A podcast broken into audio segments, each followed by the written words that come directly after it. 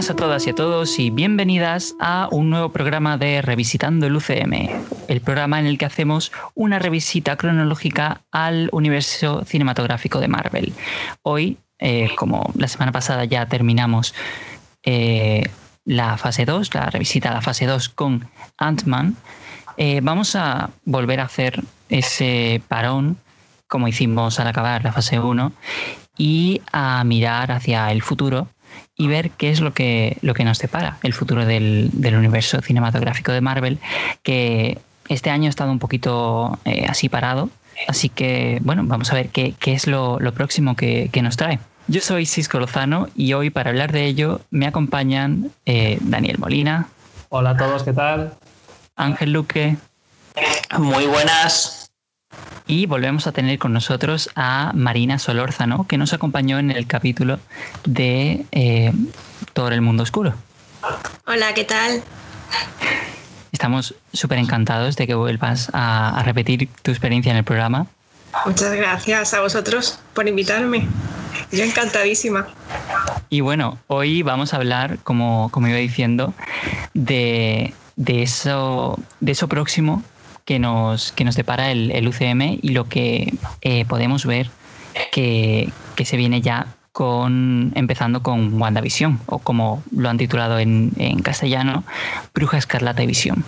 Como estaba hablando el otro día con, Marina, hace ya, bueno, va a ser dos años cuando, cuando saquen la próxima película, porque no sé si, si la habréis visto, eh, han confirmado ya cuándo va a ser el, los próximos estrenos de, del UCM, sobre todo en, cines, y, han vuelto a, cambiar el estreno de, Black Widow a mayo, un año después de, cuando iba a ser su, estreno original. Sí, la verdad es que está habiendo muchos cambios este año, bueno, por lo evidente. Y la verdad es que me alegra un montón de que, de que hayan decidido finalmente posponer Black Widow a, mayo para poder verlo verla en cines y, la verdad creo que, ha sido una buena decisión. Sí, porque con el panorama que tenemos. Sí. Pero bueno, tenemos estrenos en casa. El próximo va a ser WandaVision. Y nos presentaron el primer tráiler. Ya habíamos visto algunas imágenes en, en algunas, eh, algunos adelantos anteriores, pero la semana pasada publicaron el primer tráiler de, la serie. No se sabe aún cuál va a ser la fecha de estreno, se barajan algunas. Eh, antes estamos eh, hablando de, una en diciembre, el 11 de diciembre, también han dicho el 27 de, noviembre. Varía según eh, las, las informaciones que haya podido conseguir la fuente, pero bueno, sabemos que va a ser sobre esa época, va a ser este año. Y y bueno, tenemos, yo por lo menos tengo muchas ganas. Hombre, yo creo que todos tenemos muchísimas ganas porque, claro, un año sin ningún estreno es muy raro. Claro. Y además que WandaVision comience la fase 4, yo creo que es un buen comienzo. Al final. Hay ganas, hay ganas. Sí. Es, es muy raro en eso, en, en, el UCM, que no haya habido un estreno en un año y medio, creo que, que llevamos. Porque desde que estrenaron Iron Man en 2008, ha habido por lo menos una película al año. Menos en 2009. Lo he visto, leído mucha información del primer año de 2009 que, que Marvel no estrena nada en cine. Eso sí que es raro, ¿eh? no me lo esperaba. Pero bueno, así, así es como se han presentado, se ha presentado el año. Pero bueno, vamos a hablar, vamos a empezar ya a indagar un poco en, esta serie, en Bruja Escarlata y Visión. Eh, el equipo está compuesto por la showrunner y, escritora Jack Schaefer, que ha escrito también eh, el guion de, la película de Black Widow y estuvo involucrada en el de Capitana Marvel. Eh, así que finalmente lo primero que vamos a ver de, ella eh, este año va a ser WandaVision. Vamos a, tener que esperar para, su, otro, su otro guion. Y le acompaña el director Matt Shackman, que tiene un catálogo bastante variado. Ha, dirigido sitcoms como Always Sunny en Filadelfia, ha dirigido series de comedia negra como Fargo y ha dirigido también eh, cosas tan épicas como Juego de Tronos. Y se sabe también que la música ha sido compuesta por Christoph Beck, que, es el, compositor de la saga de, de Ant-Man. Así que quizás podamos sacar un poco de ahí el, tipo de tono que, le quieren dar a, la serie, con, ciertos tintes familiares, ya que sabemos eso que va a ser un poco la vida de, de estos dos personajes en, intentando tener una vida normal, básicamente. Y precisamente estos personajes eh, tenemos en el reparto de nuevo a, Elizabeth Olsen como, como Wanda. Eh, me sale Maximoff, pero en el UCM no es Maximoff. Eh, hostia, pues no me acuerdo ahora de la vida. No, hay Wanda Maximoff también, creo. Es Maximoff. Vale. Sí. tenemos también a Paul Bettany como Visión tenemos un personaje que hemos visto antes, pero interpretado por una nueva actriz. Eh, es el personaje de Mónica Rambeau, que en este caso la interpreta Tillona Parrish, pero que ya la vimos como una niña de, unos 12 años en Capitana Marvel. Eh, tenemos más personajes que vuelven mm, totalmente mm, que no te esperas ver en una serie como esta, que son Darcy Lewis, eh, vuelve Kat Dennings a interpretarla, y Jimmy Woo. Darcy, recordamos, eh, aparece en las dos primeras películas de la saga de Thor, y Jimmy Woo es el agente del FBI con el que lidia Scott Lang en, en la segunda película de, de Ant-Man. Y tenemos a un personaje eh, que introducen en esta, en esta serie bastante importante por lo que podemos ver en, el tráiler, que es eh, Catherine Hahn como Agnes. Y bueno, ¿qué, os pareció el, el tráiler? Vamos a hablar un poquito de, él. A mí me ha dejado descolocado completamente. O sea, que no, no empieza con la típica sitcom de los años 50, 60, blanco y negro, y luego de un momento a otro, ¡pum! Pasa a Ultra 4, Ultra HD 4K con imágenes, imágenes actuales, con esta chica, con Catherine Hahn. Pues macho, ¿qué ha pasado aquí? ¿Cómo hemos pasado de esto a esto? Portales de un lado, portales de otro. Y ahí me explotó la cabeza, yo no sabía por dónde tomarlo. Tuve que verlo tres o cuatro veces para asimilarlo. Sí, a mí me ha pasado un poco, un poco igual. Aparte de que el hype que ya tenía, cuando me enteré, porque claro, el tráiler lo sacaron de madrugada aquí en España. Entonces, ah, cuando me desperté, sí, sí. Entonces cuando me desperté y vi que había tráiler fue como, ay, corre. y me lo puse, no, al principio no estuve para analizar nada, lo vi súper emocionada y la verdad que me impactó muchísimo porque eso no, te dan como pistas, pero no termina encajando nada al final. Y, y, claro, yo entiendo que, es como un poco lo que Wanda ha visto de pequeña, esas series, y hace como un recorrido por ese formato de esas series que ella quizás ha visto o, no lo sé. Hay muchas teorías que creo que ahora hablaremos de esto. Pero no sé, me parece muy original, la verdad, esa mezcla de sitcom con una serie. Una serie que te puedes esperar de Marvel y con ese punto de intriga quizás también a veces de como de que da pie a que quizás metan algo de, terror, no sé, quizás. Mm. Que además, con lo que tú misma has dicho de, que a lo mejor son las series que ella ha visto de, pequeña, eso es algo interesante porque, claro, tenemos que tener en cuenta que ella es extranjera, es del, del este de Europa y quizás precisamente use estas series como referencia a lo que es, una vida ideal en América porque es lo que ella ha experimentado como el sueño americano, la vida americana. Y quizás por ahí podamos ver eso, la forma de, usar esta serie, estas series como referencia para, crear la serie. claro, es lo que dicen, pero yo las veo un poco anticuadas para una chica que tendrá, no sé, 28 o 30, a los 30 no creo que llegue Bruja Escarlata y que pongan cosas en blanco y negro, a mí eso me descuadra un poco. Imaginaba algo, ella pondría algo tipo cosas de casa o el príncipe de Bel de ese estilo, un poco más finales de los 80, principios de los 90, pero no algo tan antiguo como en blanco y negro. Lo veo demasiado hacia atrás. Igual son referencias a los cómics originales. Ahí sí me lo podría creer, pero no como algo que Wanda ha visto de pequeña. Pero puede ser que lo haya visto de pequeña porque las series ya han tardado más en llegar al país de donde ella eso, eso, también lo, también. Y a mí el trailer, la verdad es que ha sido eh, que conforme la primera vez que lo vi me impresionó, vale, pero digo, bueno, no está mal pero conforme más lo he visto, menos sé lo que va a ser esa serie. Totalmente. menos, entiendo cómo, cómo, se va a desarrollar, qué, qué, va a deparar, por qué esto, por qué lo otro. Es decir, es una cosa que es raro con un tráiler, pero me, me, da esa sensación. Además que es como, es como una, una serie dentro de una serie, ¿no? Porque, mmm, bueno, los que hayan visto el tráiler, eh, que supongo que todos los que nos escuchen, si no, ah, spoiler. Em, en el mismo tráiler podemos ver que eh, es como eso, lo que acabo de decir, una, serie dentro de una serie porque está todo en blanco y negro, de repente como ese salto al color eh, que no se ve en una televisión, sino que se ve en los propios personajes como se van coloreando.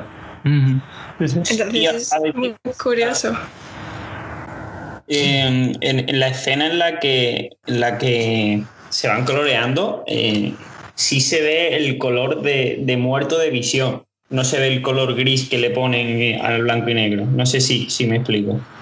Eh, yo no lo entendí. Yo, no lo entendí.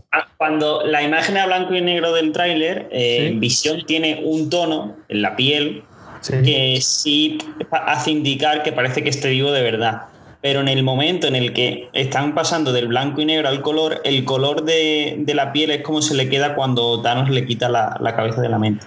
Mm. O sea, la pena de la mente. Sí, sí, sí. ¿Sabes lo que, lo que me quiero decir? Sí, sí, sí, sí. No me había fijado, la verdad. Bueno, si queréis. sí. Nada, que supongo que el trailer lo habrá visto todo el mundo, porque por lo visto ha sido el tráiler de una serie streaming que más, más ha visto en las 24 horas. Sí. Seguro, seguro. Sí, creo que 54 millones de visualizaciones en 24 horas.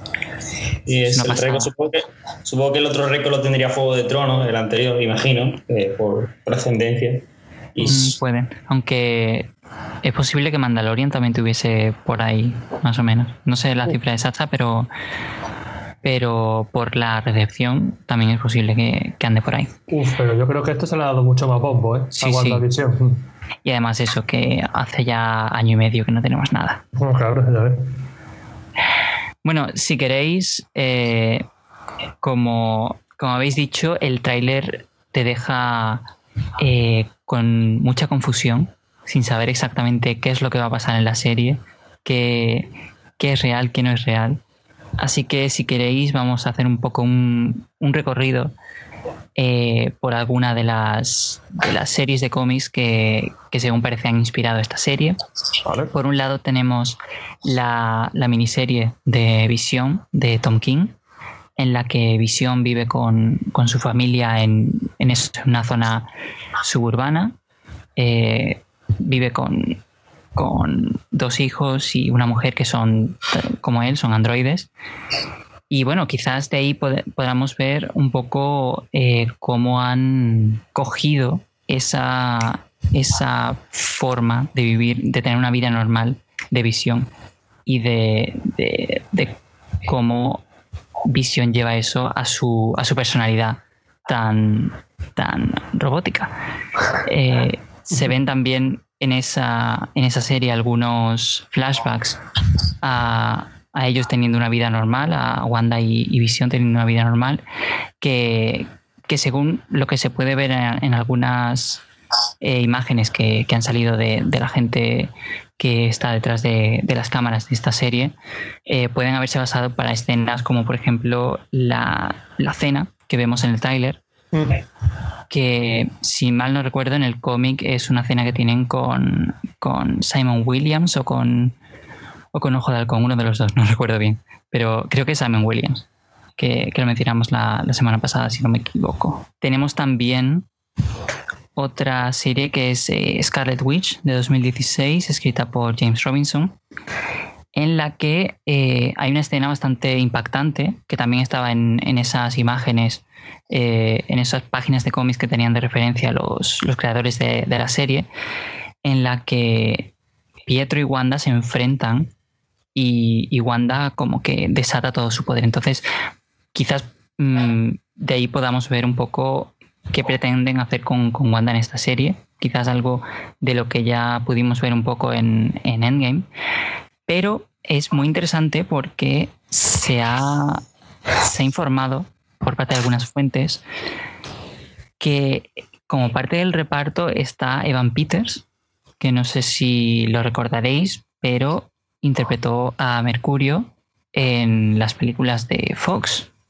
Sí, lo he visto y no me lo esperaba para nadie. Yo, ¿qué hace este tío aquí?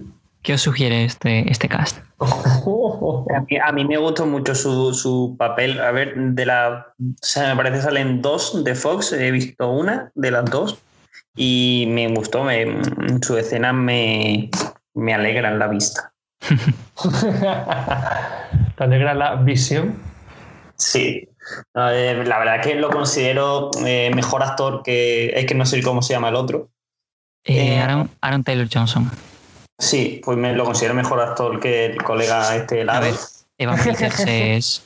Todo el que haya visto American Horror Story sabe que Evan Peters es mm, top. Entonces, para mí es un fichaje top y es uno de esos fichajes que te hace soñar con que se van a unir la, la, Fox, la Fox, el universo Fox con el de Marvel. Mm, puede ser que aquí mm, con esto, como también va a estar relacionado con el multiverso de la locura de Doctor Strange, pues nos abra la puerta al multiverso con, con, Fox o algo así, pero lo dudo mucho, lo dudo mucho, porque creo recordar que Marvel no quiere no quiere tener tan presente el, mundo de Fox, sino que quiere hacerlo todo en el mundo Disney. Claro, pero también es cierto que, que, eso, el, Mercurio de, Evan Peters gustó mucho a la gente. Eso sí, es verdad. Es de los pocos salvables de mm. de Fox. que estuvo muy bien, la verdad, es muy divertido. Sí. Y bueno, siguiendo por, esta, eh, por este repaso de, las inspiraciones de, la serie, tenemos también una serie de 1985 que se llamaba The Vision and the Scarlet Witch, que básicamente eh, tenemos cosas que pasan con Doctor Extraño, Wanda embarazada, la introducción de los gemelos, que hemos visto ya también el tráiler eh, mejor, porque si mal no recuerdo en las, en las imágenes que nos habían enseñado eh, antes se veían las cunas, pero aquí ya vemos a los gemelos eh, en, sí. Sí, sí, se ve claramente a cada padre con un bebé. Y antes de, pasar a la inspiración que, creo que nos puede dar más pistas de, las cosas que están pasando, eh, vamos a pasar por otra serie de, que no es tan reciente como Vision y como Scarlet Witch, eh, que se llamaba Vision Quest, que era básicamente un, arco dentro del cómic West Coast Avengers, en el que um, un, grupo misterioso eh, secuestra a Visión y luego secuestra a la bruja Escarlata.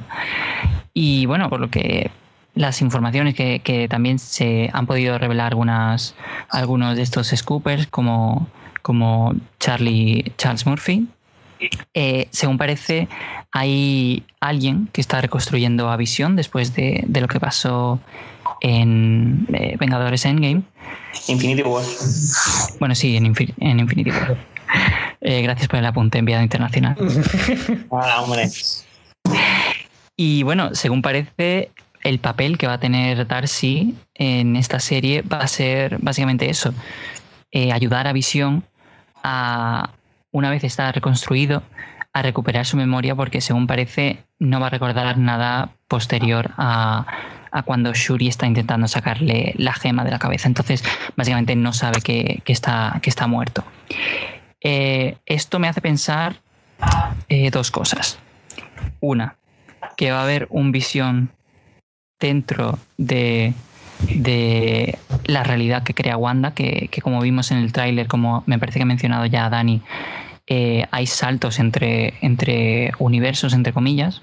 Probablemente uno sea un pequeño universo que se ha creado Wanda una, para crear ahí su, su ilusión. Eh, es posible que veamos un visión dentro de, ese que básicamente le ha creado, lo ha creado Wanda y otro visión fuera que lo estén reconstruyendo eh, los agentes de, de SWORD. eso es una idea de olla muy grande. ¿eh? Estaría muy guapo. Yo creo que sí, la verdad.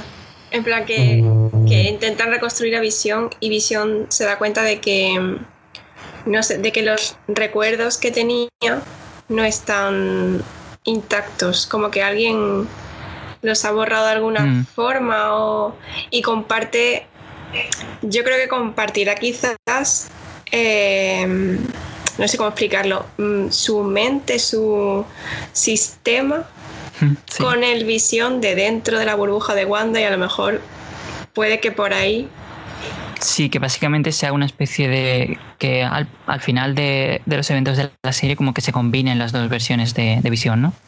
Sí, o que también le sirva, le sirva a Darcy y a Sword para saber qué está ocurriendo dentro de, la burbuja, pero. Mm. Eso es muy interesante. Ahí, sí debería sentido, pero es que yo no, no lo creo, porque al fin y al cabo Visión es una consecuencia indirecta o directa, como queráis verlo, de Ultron. Y al final mm. Visión, su razón de existir fue custodiar la gema de la mente, y ya la gema de la mente no está. Así que no creo, no veo la necesidad de crear otro Visión. Y además también haría falta mucho Vibranium que eso o lo consigues en el mercado negro o lo robas de Wakanda, básicamente, y tecnología Stark. Y no sé, y no, veo yo ahora mismo a la compañía construyendo otra visión. Así que yo creo que solo habrá uno que es el de la mente de Wanda. No habrá otro. Y si la mente de Wanda no es la mente de Wanda y está siendo manipulado por Pesadilla, que va a ser el villano de Doctor Strange, y así lo con esta. Eso, eso lo iba a decir yo ahora después. Me lo has quitado. No nos adelantemos a acontecimientos. Spoiler. Eso las teorías para después. ¿Qué, creéis? Si, consideramos que, hay dos visiones, ¿cuál de las dos visiones creéis que puede ser el que interactúa con, Agnes en, esa escena en la que Agnes básicamente le dice que está muerto? El visión sin recuerdos. El que está fuera de, Correcto la realidad de Wanda. Entonces, ¿creéis que vamos a ver a Agnes fuera de la realidad de Wanda? Sí, claro. Yo creo que va a ser, si, seguimos tu, tu, teoría o se sigue esa teoría, eh, yo creo que ella sería el puente entre la, realidad y la ficción. Que va a ser un poco el avatar de ese, de ese villano, ¿no? Pues yo creo que sería el de dentro, porque le dice, Catherine, perdón, Agatha le dice, ¿estoy muerta? Mm, dice Visión, no, ¿por qué? Porque tú estás muerto. Ah, pero si estuviesen fuera de la burbuja de Wanda, ella sabría que, que se está creando esa visión. Y esa visión, por así decirlo, no estaría confundido. Digo yo que alguien le habría dicho, oye, pasó esto y esto contra Thanos, eres una recreación, eres un visión 2.0. Se supone que, que Darcy se supone que es Darcy la que le, dice eso a, a Visión, pero no, sé, podría, Yo creo que va a ser Agatha Agnes, no, no Darcy. A ver, eso es lo que la información que tiene gente que, tiene contactos con, gente que, ha visto partes de, la serie. Yo creo que no, porque yo creo que están dentro del mundo de Wanda en ese momento. Que por lo que sea, eh, el personaje de Catherine Hahn ha le ha pasado algo, había una explosión o ha colisionado con, el, con la magia de Wanda y ella piensa que está muerta y ha aparecido en la realidad de Wanda. Y por eso está confundida. Si estuviese en el mundo real, no estaría confundida. Marina, de hecho, tenía, tenía otra teoría sobre esa escena. Sobre la de Agatha, pues sí. Mm, a ver, yo pienso que Agnes es Agatha Harkness. Mm. Y puede ser. Que Dani se, desde el principio ha empezado a llamarla Agatha. Hmm. hecho spoiler. Que también podría ser que, simplemente hayan decidido hacer ese personaje independientemente de, de bueno, de otros personajes de cómic, como puede ser Agatha. y que sea simplemente un personaje más y punto. Pero eh, yo sí creo que es Agatha Harkness porque, em, bueno, aparte de que porque es la única persona que podemos ver junto a Wanda y Visión saltar, entre comillas, en el tiempo. Eh, también es una persona que vemos en esa parte del tráiler del coche cuando le dice, estás muerto tú, o sea, estoy muerta yo, porque es que tú estás muerto. Eh, en ese momento ella lleva un disfraz, porque ese, ese capítulo sería como el de Halloween. Lleva un disfraz eh, y eh, lleva un disfraz de bruja dentro del coche. Entonces yo sí creo que o bien si es Agatha Harkness o es un guiño de Marvel al personaje. Yo sí creo que es, que es Agatha. Y luego, con respecto a lo de que le dice a Vision que está muerto, pues no se puede ser perfectamente lo que habéis dicho. O puede ser que, que sea el Vision de dentro de la burbuja que sale fuera de la burbuja y se encuentra con una Agatha de fuera de la burbuja. Puede ser perfectamente. Entonces él no sabe que está muerto y al hablar con ella, con ella ve que realmente Primero, ella está en un trance muy extraño. Segundo, que ella no sabe que él está vivo. Entonces, ¿cómo es posible que ella no sepa que él está vivo cuando ella ha estado dentro de la burbuja con él? Claro. ¿Por qué se confunde y le dice estoy muerta? Si ella ya sabe que él está vivo. O sea, no sé si me explico. Sí, sí. Veo por dónde vas. Quizás o es un primer contacto de, del visión recreado por Darcy y mm, se la encuentra y, tal, o es un visión de dentro de la burbuja que sale por algún motivo en especial y se la encuentra o, o no lo sé, quizás no la reconozca por haberla visto en otro tiempo y de repente se la encuentre y, y decide hablar con ella por verla así. Pero ese trance es muy sospechoso.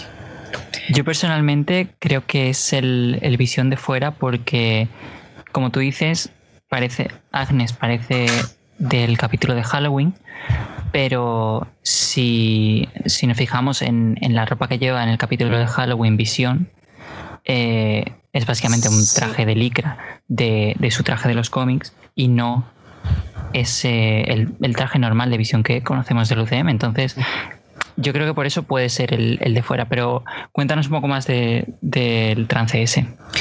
Bueno, a mí el trance de Agatha o Agnes, o como queréis llamarla, eh, personalmente me recuerda a, yo aquí tiro para casa, a Loki.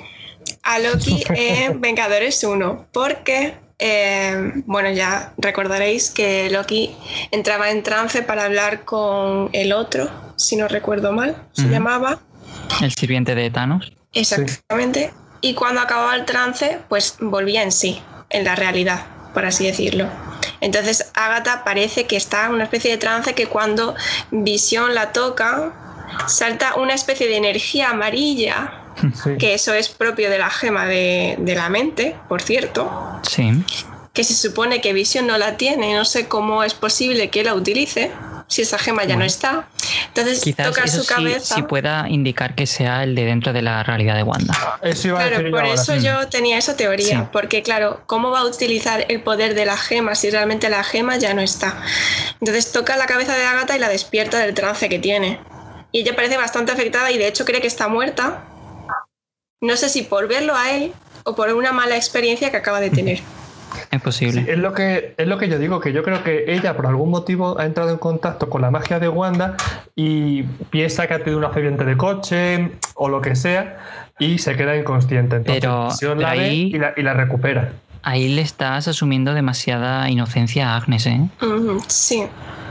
Entonces yo mm, creo... le ha pasado algo, lo que quiero decir, ha tenido un contratiempo, un accidente con lo que sea, ya sea coche, haciendo un hechizo o lo que sea, y Visión como la, está recuperando, la está curando, y por eso y ha entrado en la burbuja de Wanda y es cuando Visión la cura y ya, se y ya cree que ha muerto porque ha habido algo.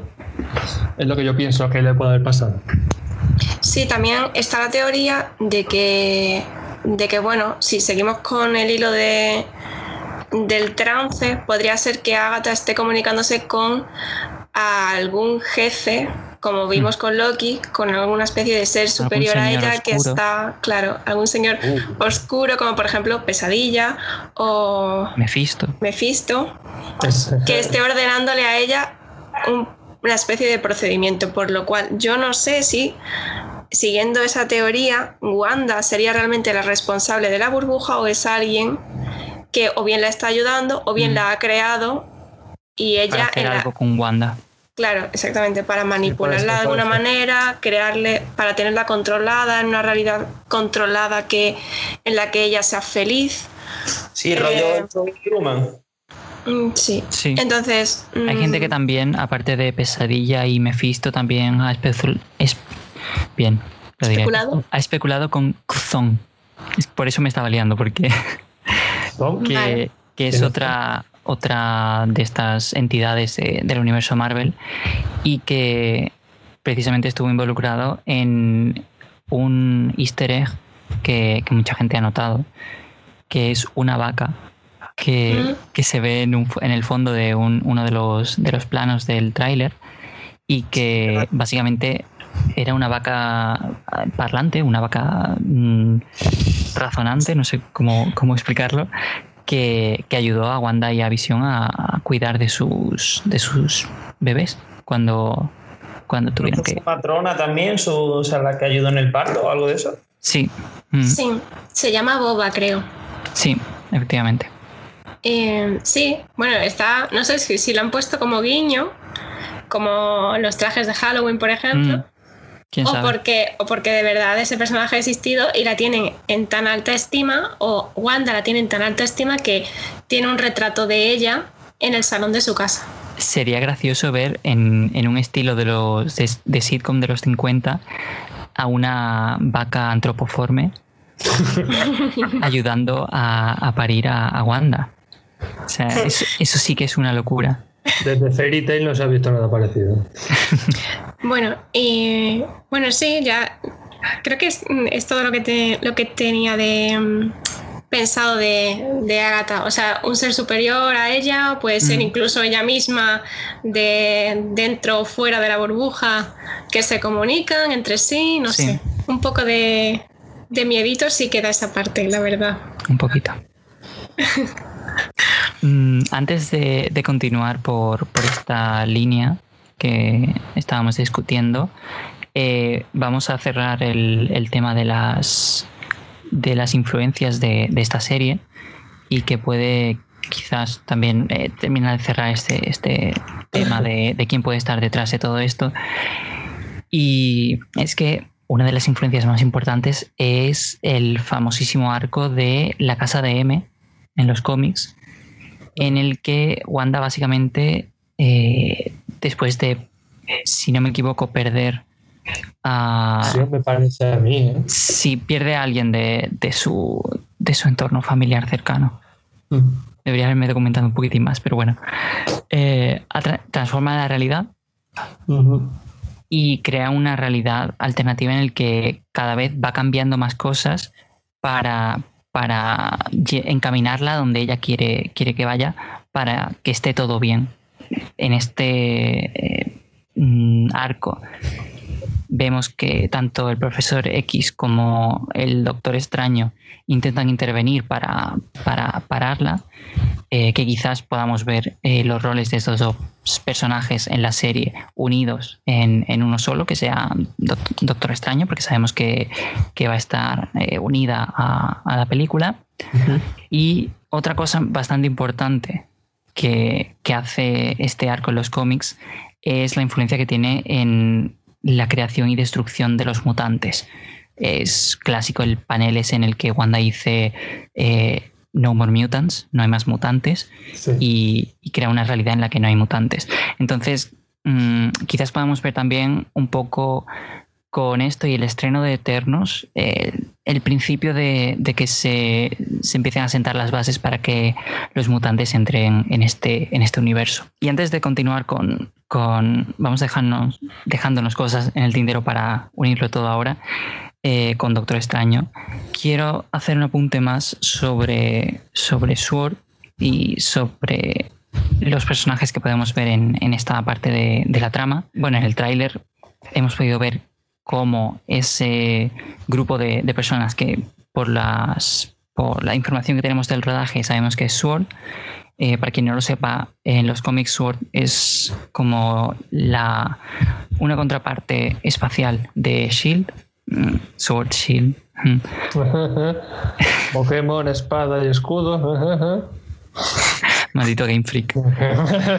Eh, y bueno, mm, se, han, se han dado nombres para, interpretar a un personaje muy importante de, esta organización, que es Abigail Brandt.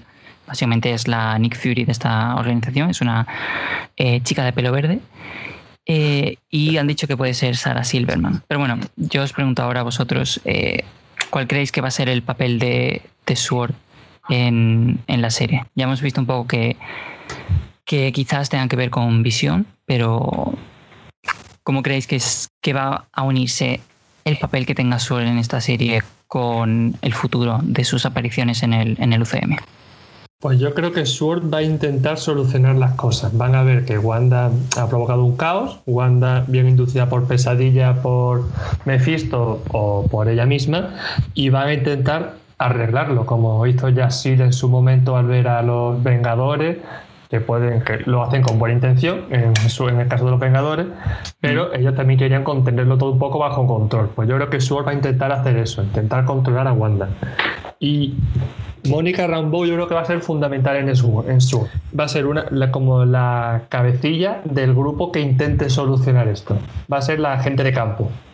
Y por eso lo hemos visto entrando como al mundo, yo creo que entrando al mundo de Wanda, representando a Sword para intentar arreglar, arreglar la situación. Y que posiblemente aquí donde consiga los poderes, a lo mejor de tanto... Eso iba a preguntar que si creéis que tendrá ya sus poderes de, de espectro fotón Yo pienso o los conseguirá aquí en esta serie. Los puede conseguir aquí al estar tanto en contacto con la magia de Wanda o de pasar de portal en portal, atravesar barreras, puede que eso le afecte y consiga así los poderes. Lo vería una manera mm, bastante lógica de conseguirlos, porque ella nos la presentaron como una humana normal y corriente.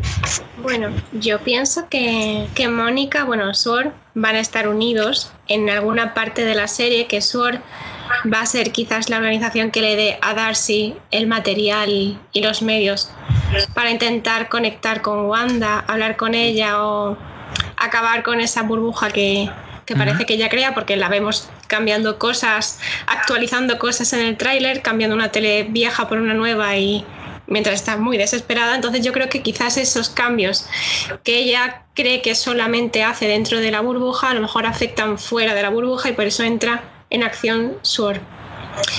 Y con respecto a Mónica, puede ser que sea un personaje que existe dentro de la burbuja, se enfrenta con Wanda o con algún personaje con cierta, cierta capacidad dentro de la burbuja y que, bueno, como vemos también que en la burbuja de Wanda, en Westview, se llama creo el, sitio donde se instalan ellos dos, eh, parece ser como que no pasa nunca nada. Entonces quizás algún atisbo, algún mínimo... Eh, mínima señal de confrontamiento o de intentar eh, que Wanda entre en razón, cualquier persona que intenta hacer eso es expulsada. Entonces yo creo que, que Mónica adquiere sus poderes a partir de alguna lucha, enfrentamiento, a partir simplemente de estar cruzando de una dimensión a otra y de ahí empieza a colaborar con, con Sword mm, a raíz de encontrárselos. Además, eh, es posible que, sus poderes tengan relación con, los de Capitana Marvel, eh, por lo que es muy probable que los consiga con algo que tenga relación con alguna de las gemas. Y tanto Visión como Wanda eh, pueden cumplir ese, ese rol. Exactamente. Visión y, la Wanda de dentro de dentro de la burbuja, claro. Exacto, si Wanda puede destruir una gema, perfectamente puede darle unos poderes a alguien que se asemejen a los de una gema. Y bueno, eh, vamos a sacar ya del tintero esas cosas que nos hemos ido dejando eh, durante toda esta discusión. Bueno, hay una cosa que, sí que se nos ha olvidado comentar antes de, pasar ya por fin. Eh, los gemelos. ¿Creéis ah, que que saldrán de la, de la burbuja? ¿Creéis que tendremos a Speed y Wiccan como adolescentes en el UCM? Yo creo que sí. Es decir, vamos a ver, yo creo que es que de esta serie cualquier cosa que le pida te la puede hacer realidad. Porque es tan abierta. Cualquier cosa que, tú le pidas a la serie, eh, te lo va a hacer la idea. Tú le puedes pedir a la serie una revancha a Juntanos que no te preocupes que la vas a ver. te lo firmo que, que por eso yo creo que sí. Es decir, cualquier idea loca que se proponga, más loca será la que hayan desarrollado ellos. Eh, yo creo que aún no. Que aún los gemelos o los Jan Avengers, con los que formaron más parte más adelante, aún no van a tener importancia. Aún les queda les queda tiempo de cocción, por así decirlo. Yo no lo sé, no lo sé, pero mm, sí creo que quizás Wanda va a intentar por todos los medios que sus hijos vivan, eh, sea donde sea, si en la burbuja, si, le permiten eh, que la burbuja se quede, que lo dudo mucho, o en la realidad, pero sí creo que va a intentar que vivan, evidentemente, y no sé qué, importancia van a tener, pero quizás igual por eso también eh, es un desencadenante de, la segunda película de Doctor Strange. Puede ser. Gracias por el segue. Eh, Doctor Strange en el universo de la locura. Sabemos, que, sabemos que tiene relación con WandaVision, que básicamente WandaVision prepara el, el tablero. Probablemente sea el, el villano que esté detrás de, esta serie, como hemos dicho, quizás sea Agnes un poco la que actúe de mano ejecutora en esta serie y hasta el final no veamos la, influencia de su señor oscuro y de extraño para poner en juego los eventos de, de la película. La película por ahora, que se sepa, Mm, saldrá en marzo de 2022. No ha empezado a grabarse, pero está, está a punto. Derrickson, eh, Scott Derrickson no vuelve como, como, director, que era lo que en un principio la información que, teníamos, pero sí sigue como productor ejecutivo. Básicamente mm, se fue por diferencias creativas, pero aún está interesado en el, en el proyecto. No es nada eh, que realmente deba de preocuparnos. Sobre todo porque es Sam Raimi el que, el que ha mm, recogido el proyecto, que Sam Raimi es el que dirigió las, las tres primeras de, de Spider-Man, que, que mucha gente las tiene en muy alta estima. Ha dirigido también algunas películas de miedo, aunque más del género slasher que, que del tipo de miedo que se puede esperar de Doctor Extraño. Y bueno, el guion eh, sigue siendo el de, de Rickson y Cargill, pero está reescrito por mm, Michael Waldron, que, del que hablaremos un poco más, eh, más adelante. Vuelven Doctor Extraño, eh, Benedict Cumberbatch, Wong vuelve a interpretarlo el Benedict Wong. Chiwetel Ejiofor vuelve como Mordo. Sabemos que Wanda Elizabeth Olsen también aparecerá en la serie. Y sabemos de tres personajes que se van a introducir en, en esta película, que son Clea, que básicamente es un interés amoroso de, de extraño, que es también eh, una hechicera, Jericho Drum, conocido eh, por su nombre de superhéroe Brother Voodoo, hermano Voodoo, y un personaje que, eh, aunque Dani, tú creas que, los jóvenes Vengadores todavía les queda tiempo, esto mm, indica lo contrario. Quiere introducir a América Chávez en Doctor Extraño en el multiverso de la locura. Sí, sí. Es más, dice que se ha afectado hasta un diálogo que tiene con Doctor Extraño y unas pizzas o algo así. Lo he visto, lo he visto. sí, sí, pero yo creo que mejor será un poquito, pero que aún les queda. No van a tener protagonismo todavía. Bueno, recordamos que América Chávez en los cómics, la historia de este personaje es básicamente que has venido de un, de un universo alternativo en el que si no me equivoco, es un universo como un universo de, Amazonas y básicamente llega de rebote a, este universo y se une a este equipo de, superhéroes. Así que es bastante probable que de esta forma también sea en la que sea introducida en, el UCM, ya que eso, eh, como el propio nombre indica de la, película, eh, va a lidiar mucho con con multiversos. De hecho, hay incluso rumores de que eh, se van a introducir versiones alternativas de héroes que conocemos, como por ejemplo eh, Tom Cruise como, como Iron Man, como Tony Stark. ¿Cómo creéis que, se puede relacionar este multiverso de la locura, estos eh, shenanigans, como dicen en inglés, multiversales, con, bueno, con la amenaza de, quién sabe, Pesadilla, Mephisto, una de estas entidades? Pues mira, Fran, eh, se rumoreaba de que, la, que, de que la película puede empezar con Stephen intentando recuperar las gemas del infinito, o por lo menos la del tiempo mínimo, porque sabemos que las gemas son fundamentales para que el universo esté en equilibrio y funcione como, como debe ser. Pero Thanos las redujo al nivel atómico, las hizo polvo, nunca mejor dicho y que por tanto este desequilibrio que provoque las gemas, la no existencia de las gemas, sean las que aceleren el, que el mundo oscuro, por así decirlo, o el multiverso de la locura, llegue a nuestra realidad y que por tanto la película comience con Stephen intentando recuperarlas desde el mundo cuántico, con algún hechizo, introduciéndose en él para devolver el equilibrio al universo al ver que es que el caos se avecina me parece una, una muy buena teoría de cómo se puede, se puede relacionar, porque si analizamos el, título, tenemos precisamente esas dos, dos, partes, esas dos realidades que tienen que, complementar en, en, esta película, que es la del multiverso y la de la locura. Quizás la de la locura esté más relacionada con, con eso, con la serie de WandaVision y con quien acabe siendo el, el villano principal de, esa serie y con cómo entra dentro de ese, de ese radio, de ese radar de, Doctor Extraño y que luego sea eso un, poco el, hecho de que intente recuperar las gemas, el que desestabilice el, multiverso.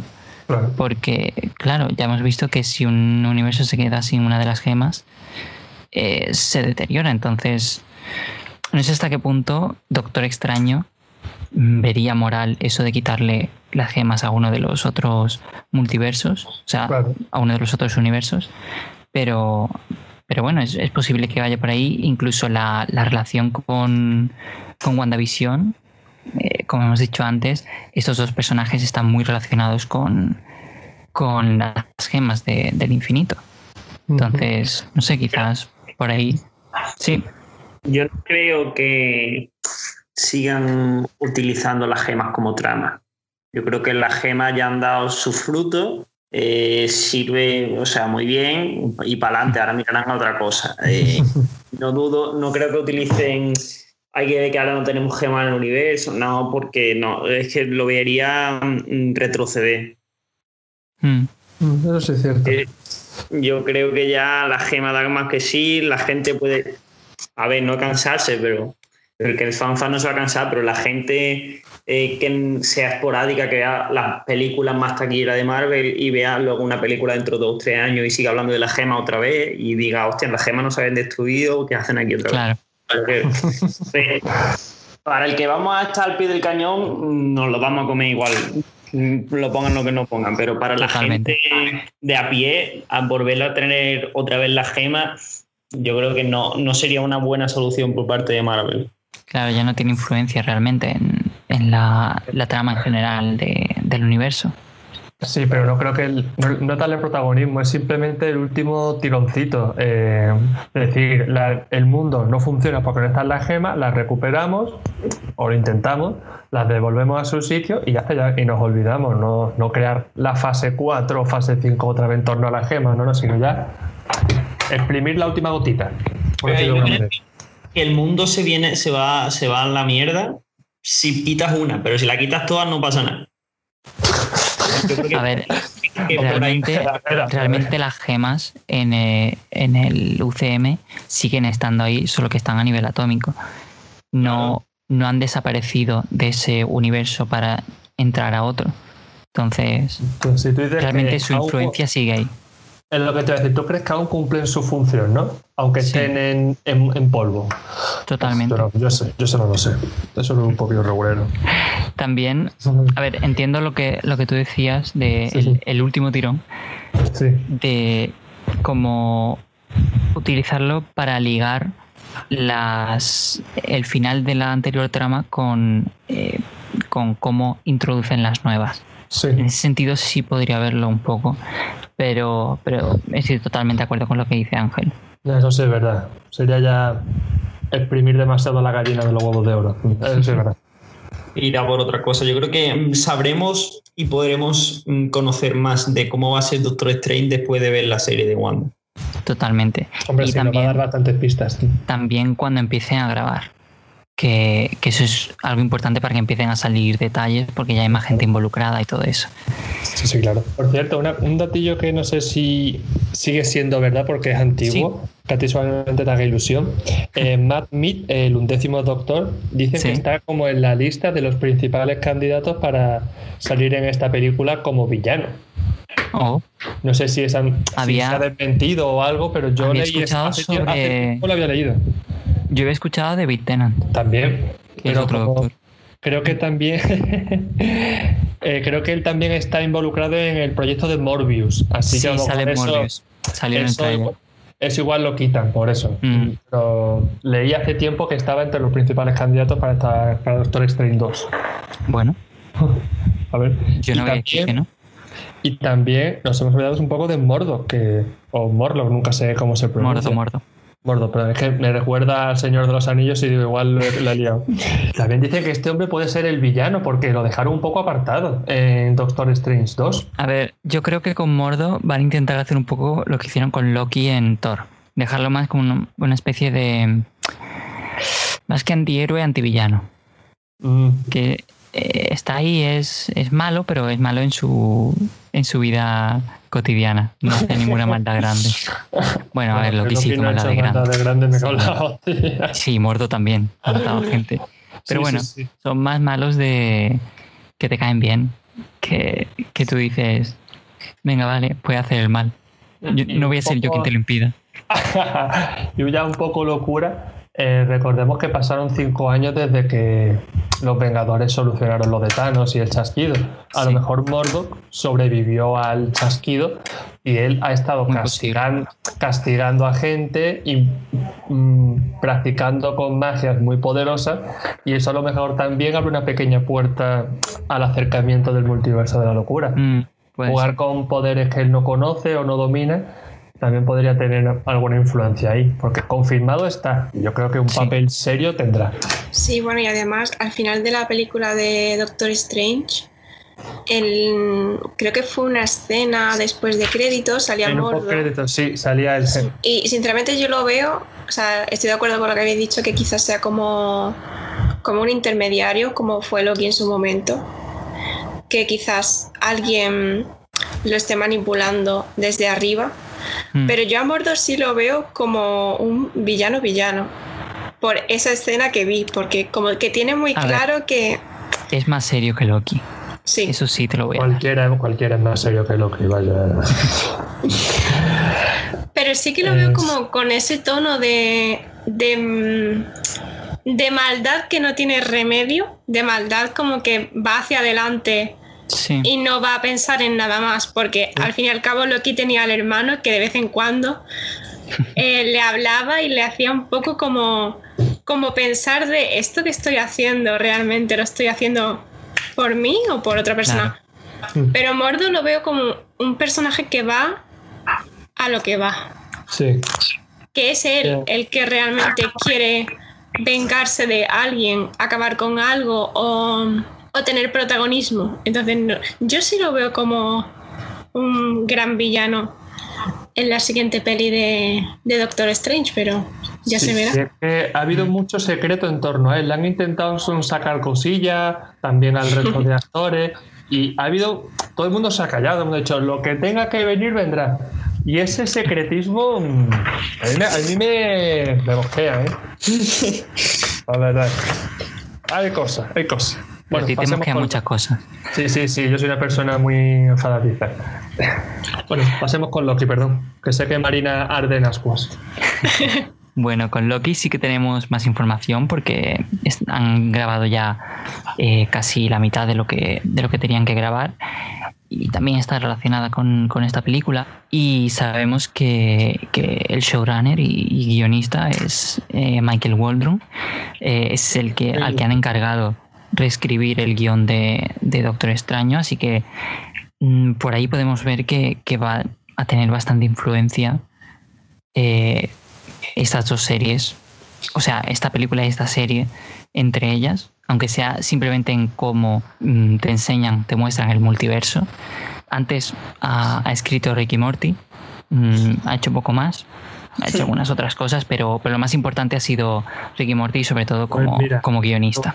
Perdón, Francis, si ha escrito Ricky Morty es perfecto para esto, pero perfecto. Efectivamente. Vaya. Más macabro, más idas de olla no puede haber que en esa serie, así que para Loki. Pero, ¿sabes por qué a, Disney le interesa y a Kevin Feige le interesan los guionistas de, de Ricky Morty, no? Eh, no, explícamelo. Pues vamos, y según lo que dijo Robert Cargill, que fue escritor de, de, las dos películas de, Doctor Extraño, eh, que para la primera también intentaron meter a, un escritor de, Ricky Morty, la gente creía que era para darle humor y todo eso, pero en realidad a Feige lo que le interesa es lo fácilmente que te explican cosas del multiverso y de realidades alternativas y de cosas eh, pseudocientíficas. Pues sí, pues sí. De esa forma mm, cómica y, light que, mm. con la que lo hacen en Ricky Morty. Y por eso les interesa mucho para estas películas, porque no se pues pueden tirar 20 mm, minutos de exposición para explicarte cómo funciona todo esto. Efectivamente, Rick con dos frases te ha explicado dos multiversos diferentes y te has enterado perfectamente. Exactamente. Ya lo quisieran en, las facultades de física, vaya. Mm. y por eso vemos tantos escritores de, de Ricky Morty, sobre todo en, las cosas que vamos a hablar hoy. Muy bien, muy bien, me gusta, me gusta. Creo creo que Bruja Escarlata Visión es la única que no tiene a algún escritor de Ricky Morty. Ya sabemos cuál va a ser la peor de todas. no, no creo. No, Ya, ya, ya, ya, ya, ya, no caerá esa prueba. No, no, no, no, no, ni en broma, ni en broma. Y bueno, la directora que se ha encargado de dirigir los capítulos es Kate Herron. Tenemos en el reparto eh, principal a Tom Hiddleston como Loki, la prota femenina va a ser Gugu Bazarro, una actriz británica que también ha salido en Doctor Who. Sí, sí. Eh, tenemos a Sofía Di Martino, que también va a ser otro personaje bastante prominente. Hay quien dice que puede ser Lady Loki, puede ser también, como Marina me estaba diciendo antes, eh, Encantadora. un papel importante seguro que tiene, eso está confirmado. Yo quizás me decanto más por, Encantadora que por Lady Loki, solo porque en las fotos de rodaje se le ha visto el pelo rubio. Entonces, por eso. Pero es verdad que el traje que lleva es muy parecido al de Loki. eso, te iba a decir. Yo a las pruebas me remito. Claro. que en el rodaje el traje que lleva Di Martino es si no muy muy parecido, es, extremadamente exactamente escalcado al traje de Loki en, que vemos en Endgame. Mm. Sí, pero yo no creo que sea una Lady Loki en el caso de que fuese así importante que tenga repercusión, porque vamos a ser claros, el gran atractivo de la serie es Tom Hiddleston. La gente en gran parte quiere ver a Tom Hiddleston, por tanto, si él no es el 90% de la serie pues va a perder bastante audiencia. Así que dudo mucho que tengamos a una Lady Loki con peso en la serie. Además creo que son solo seis capítulos. Ten en, cuenta, ten en cuenta que la serie va de, cosas temporales, multiverso, cosas así. Eh, quien te dice que no, que no van a estar los dos juntos durante gran parte de la serie. Hombre, sí, sí. Si están los dos juntos ya me callo, pero no creo que pase. Bueno, tenemos también a, Owen Wilson como otro personaje bastante prominente. Eh, no sé si tiene más información sobre, sobre quién puede estar interpretando este, este actor, Marina. ¿O Dani? Yo no, yo no, yo no, Tengo, pero la voy a decir más adelante porque viene, viene ligado con otra cosita que, tenemos que hablar. Hay secreto, hay secreto. Tenemos también a Richard E. Grant, que lo vimos últimamente en la última de, Star Wars, en el, ascenso de, los Skywalker, que era el almirante Pride, si no me equivoco, era el nombre. Eh, también ha salido en Doctor Who. Ha sido el doctor dos veces, dos doctores distintos, en parodias y cosas alternativas. Pues. Pero Richard y Grant solo va a aparecer en, un episodio, si no tengo mal entendido. Y hay también un, reparto, una información de reparto que se ha, se ha estado barajando últimamente, que es Jack Thiel, un actor niño que según parece mm, está lo han casteado para el papel de Kid Loki.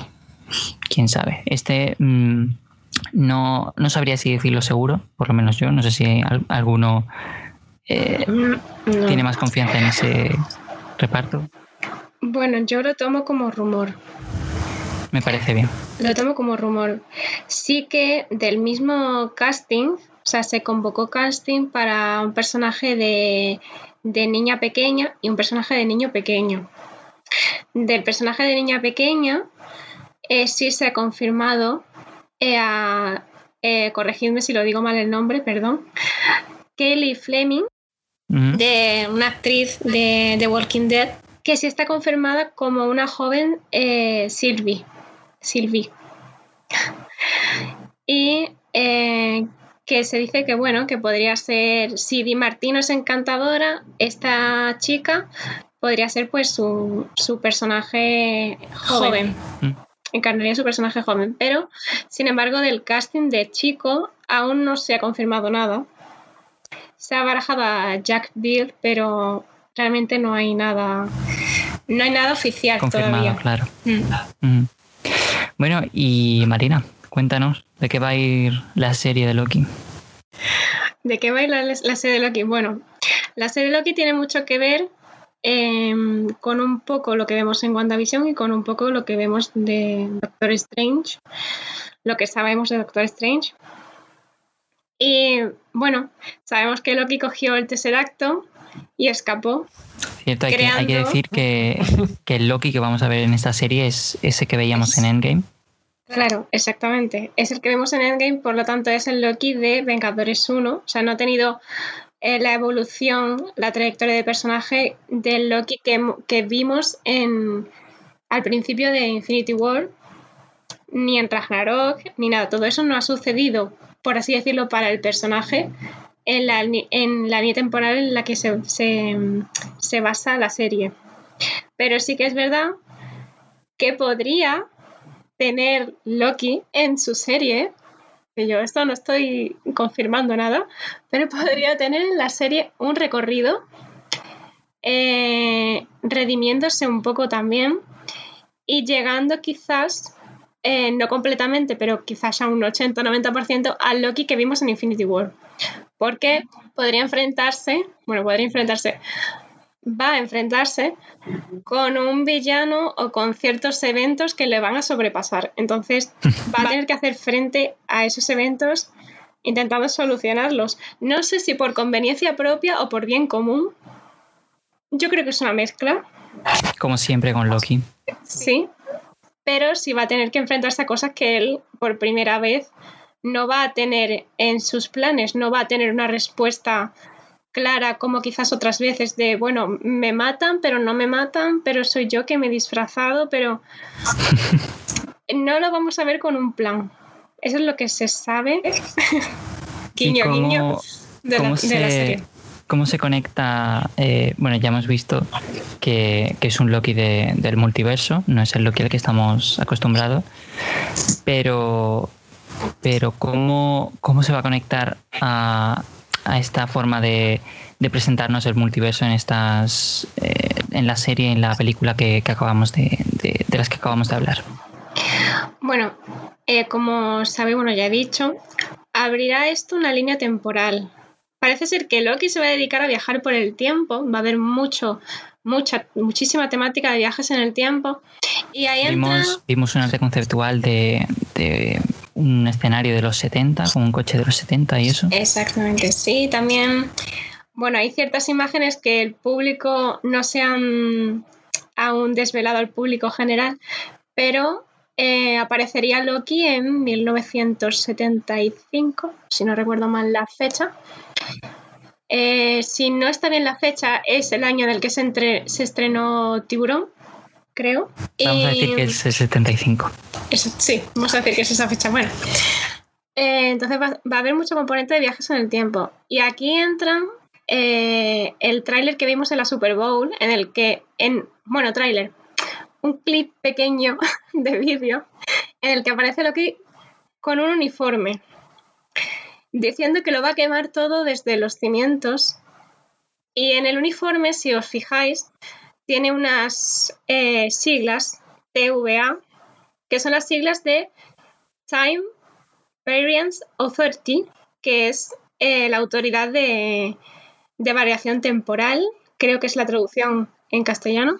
Algo así, Y básicamente es como una organización que se encarga de monitorear el multiverso, de encargarse de que nada ni nadie pueda alterar el orden de forma peligrosa. Y en la serie de Loki. Perdón que te interrumpa. ¿Crees que, que los veremos introducidos, aunque sea una escena post-créditos, en Doctor Extraño? O bueno, hemos hablado de Doctor Extraño antes, pero es posible, por cómo van los rodajes, que Loki salga antes. También es posible. Chicos, me comunican desde redacción que sí, que Tiburón se estrenó en 1975. Bien. también lo Yo también lo Gracias. Grande becario, grande becario. Es que no sabía. Gracias, redacción. Es que no sabía cuándo decirlo y llevo un rato aquí esperando que haya un silencio o algo. Yo recordaba que en la, que en la imagen que, vi aparecía el cartel de estreno de Tiburón. Pero no recordaba exactamente la fecha, así que muchas gracias. Sí, sí, Fermín, el del becario, me lo ha confirmado. Buen trabajo, Fermín. Entonces, lo que dice Francis, eh, pues la verdad es que mm, sí creo que podemos ver quizás, o a lo mejor una mínima aparición de, la TVA en, Doctor Strange 2, porque precisamente eso se encargan de, de mantener el orden, por así decirlo, en el multiverso. A mí la verdad me, recuerda un poco a, no sé si habréis visto Umbrella Academy vosotros. Me ha recomendado mucho, tío, tengo que echarle un ojo. La, agencia esta de que controla el tiempo en, en Umbrella Academy, en, lo diré, en Umbrella Academy, eh, creo que, va a tener un feel muy similar a, lo que veremos finalmente en, Loki de la, de la TVA y cómo, cómo van a ser. Además, vamos a ver, bueno, en el rodaje que se, se hizo en febrero, eh, hubo una escena de exteriores. Ojo, aquí para quien no quiera seguir escuchando, me voy a decir un spoiler un poco grande de la serie de Loki. Ah. oído. Para quien no haya visto cosas, no, no sepa. Bueno, pues en el rodaje de febrero eh, tiene relación con el bueno, el clip de la Super Bowl en el que lo que aparece, bueno, preso con el uniforme de preso de, la TVA. Y es que en ese rodaje, exteriores, bajo la lluvia, están los Minutemen, eh, que son, por así decirlo, la policía o, bueno, los agentes del tiempo. Es decir, eh, son trabajadores de la TVA que, que básicamente se encargan de arrestar a todo aquel que intente cambiar o que intente meterse en el multiverso y cambiarlo a, su antojo con fines cuestionables, la verdad, y con resultados bastante peligrosos. Entonces eh, se dedican a arrestarlos, como arrestan a Loki, y arreglar lo que han hecho, o intentar arreglarlo. Entonces en ese rodaje de exteriores eh, aparecen varios, mm, bueno, varios actores que aún no hemos mencionado y que acompañarían el rodaje a Loki, no sé si siendo apresado o algún otro sitio, no lo sé, y a Owen Wilson. Owen Wilson está en ese rodaje con una especie de, de capa, abrigo, impermeable. Chubasquero raro, sí. Chubasquero raro, sí. Largo. Está lloviendo. Exactamente. Y, y También con, con, las siglas de TVA, si no me equivoco. Sí, con el logo de, de TVA mm, impermeable. Entonces, a mí personalmente me parece que Owen Wilson eh, podría ser Justice Peace, que es algo así, Justice Peace. Ah. Eh, justicia, paz. Sí, sí. Así dicho en castellano. Es que ha, sonado algo como un golpe y se había cortado y no te había escuchado bien, perdón. Sí. Es el enviado internacional. Oye, respeto, hombre. Entonces este hombre pues sería algo así como el jefe o un agente con bastante rango, bastante importante en la TVA. Como una especie de, inspector dentro de la policía o algo así. Sí, aunque también había rumores, no sé si puedo ya entrar aquí en este en este mar. ¿Tú, tú qué crees? ¿Que, ¿Que la TVA y los Minutemen van, no te digo ya en, la escena que, que vimos, o sea, que se puede ver que grabaron en el rodaje, sino en el conjunto de la serie, ¿crees que, que Loki va, va a estar enemistado a ellos o puede que esté trabajando para ellos haciendo algún eh, recado especial que no puedan hacer oficialmente y que, y que bueno, mm, precisamente esté viajando tanto por, por eso, porque esté haciendo trabajitos para ellos? Bueno, partiendo de la base de que quizá desde el principio Loki vaya un poco por su cuenta, como siempre, por su propia conveniencia. Luego ya no sabemos. Le tendrán que prometer algo para, para eso. Sí, o porque el mal sea mayor a todos, entonces le convenga, guiño, guiño, les convenga a todos eh, colaborar entre sí. Pero bueno, esto pues no, se sabe. Y mm, yo creo que al principio sí estará enemistado con ellos, muy enemistado, en plan, mm, bueno, me habéis detenido yo pues quiero hacer de las mías. Y no sé si en el recorrido del personaje de Loki, eh, como antihéroe, pues quizás sí colabore con ellos. No lo sé. También se rumoreaba que Owen Wilson podría ser Kang, el conquistador. También se dijo de Richard y Grant. Básicamente casi, casi todos los, los actores importantes que, que, estaban rumoreados o confirmados para la serie han dicho va a ser Kang seguro. Porque obviamente una, una serie de viajes en el tiempo en el UCM tiene que tener a Kang. Sí o sí. Pero, bueno, dilo tú si quieres, no sé. bueno, se ha especulado mucho con la aparición de Kang en Loki como villano, pero bueno, ya os he dicho que Loki, bueno, se enfrentaría, parece ser, a un mal mayor que se le escaparía un poquito de las manos. Hombre, más mayor que Kang, poco hay, ¿eh? Entonces, claro, Kang es un personaje, para quienes no, lo conozcan, Kang el Conquistador es un personaje que viaja en el tiempo. Em, pertenece a los cómics, claro. Y, y bueno, es un villano que se desdobla en los cómics creando otros Kang por diferentes líneas temporales. Aquí entra en juego el multiverso y... Si quieres hablamos un poquito más ahora de, de Kang. Vale. Eh, porque, eh, bueno, yo creo que en este punto, si no tienes nada más que decir de, Loki que no involucre a Kang. Mm, no. Pues podemos continuar. Spoiler. Bueno, pues llegados a este punto, como dices, es un poquito spoiler, pero eh, se ha confirmado que para el cast de Ant-Man 3 están involucrados eh, Jonathan Majors, que ha estado eh, haciendo bastantes cosas últimamente, entre ellas Lovecraft Country. Y bueno, mm, básicamente los trades, los, las revistas más importantes, según su información, sería Kang la persona, o sea, el personaje al que, al que este actor va a interpretar. Y bueno, yo tengo la teoría de que probablemente sea porque Loki ha vuelto a grabar esta semana, hace nada, lo ha confirmado Google Bazarro. Y, es posible que, veamos alguna imagen de, de Jonathan Majors grabando o salga algo a la luz porque está involucrado, porque se ha rumoreado mucho sobre Kang en, Loki, así que es, está casi confirmado que, va a aparecer. Entonces, ahora que ya sabemos que hay un actor al que le han dado este personaje y precisamente ahora que ha vuelto a grabar la serie mm, es un poco ¿cómo decirlo? ¿Blanco y en botella leche? Sí. Así que bueno, vamos a, hablar eh, ya la última película que, de la que vamos a hablar hoy es eh, Ant-Man 3, que probablemente cierre o... Bueno, Francis, una cosilla. Un apunte que podría ya unir Loki con WandaVision y con Doctor Extraño es que como, como bien ha dicho Marina, la serie va a tener un importante peso de viajes en el tiempo. Claro. Y Doctor Strange, bueno, aunque no compartan la misma línea temporal, al fin y al cabo es el máximo responsable de que el tiempo fluctúe. Entonces es posible que Strange tenga que ir tras Loki para decirle, como para darle un tirón de orejas y decirle, oye, relájate un poquito con los viajes en el tiempo, compañero.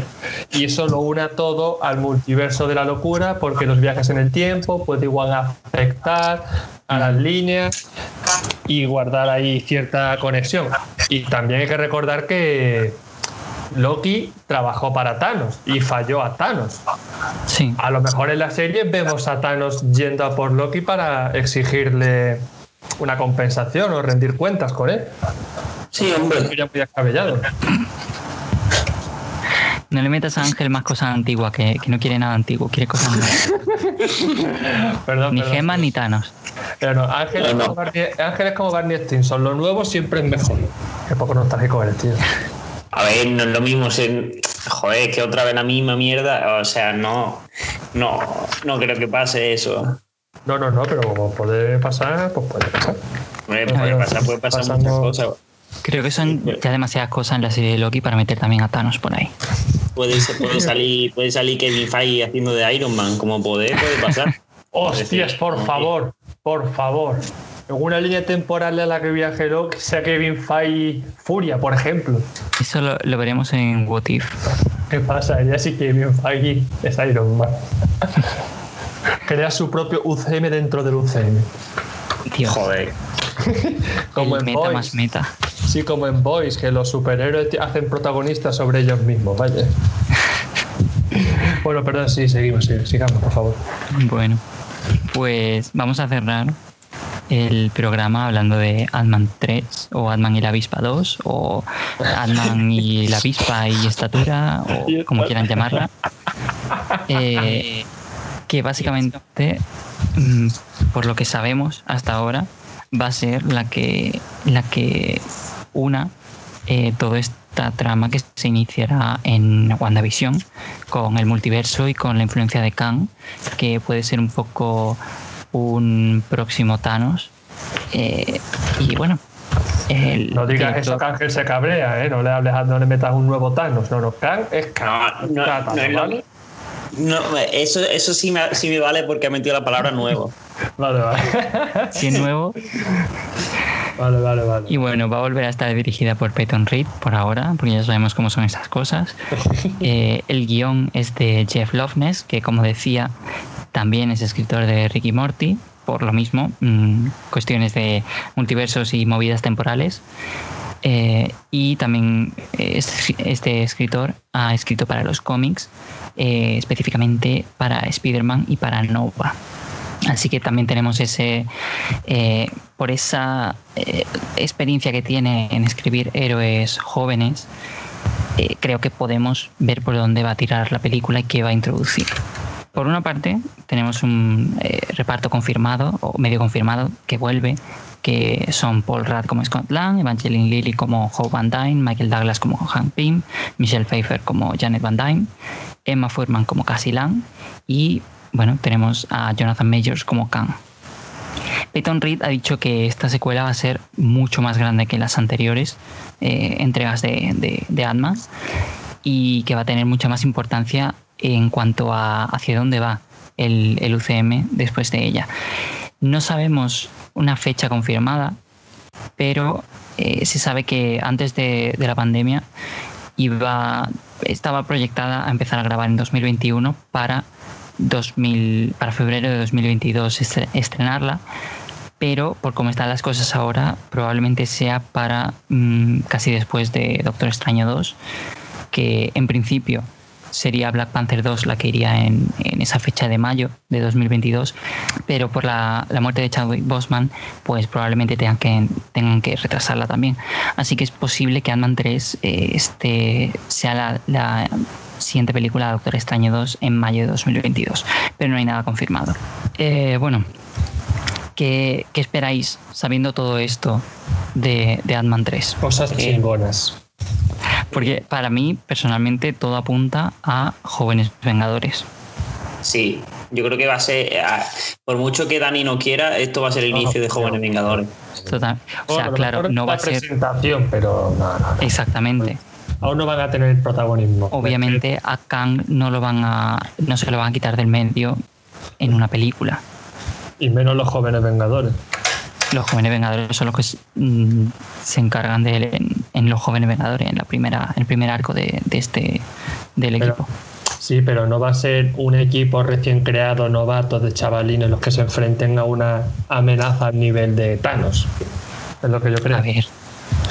Los Vengadores se cargaron a, Loki. Sí, pero no, pero no tenían los chavales inexpertos va, a estar Spider-Man, ¿eh? Mm, no lo olvides. Bueno. Bueno, Spider-Man aún tiene asuntos que atender con, con los periodistas y con su nueva identidad. Se supone que es el líder de los, de los jóvenes Vengadores. yo, no veo a Spider-Man dirigiendo a nadie. ¿eh? En los cómics, por lo menos, nunca ha sido parte del equipo. Por lo menos eh, Peter Parker. Era, era un rumor de, del UCM porque este Spider-Man es un adolescente todavía y es bastante mm. joven. Por eso puedo, verlo, pero, pero yo no, no pero eso, eso también era con los planes iniciales en los que Black Panther iba a ser el líder de los Vengadores.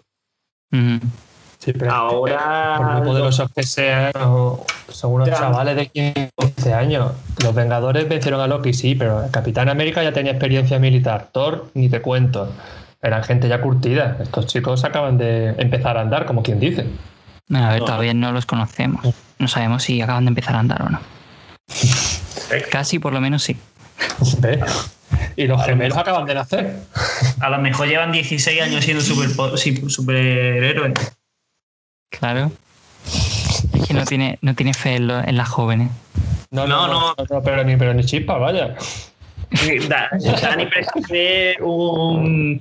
El de la nostalgia rollo viejo Logan, viejo Starlord, eso es lo, eso es lo que le mola. Cuando aprendan a andar ya veremos. Primero Spider-Man tiene que dominar el traje, cada uno lo domina del todo. Que es que le dio las gafas al primer extraño que pasó por allí. Pero cabrón, si ya se ha hecho un traje para él solo.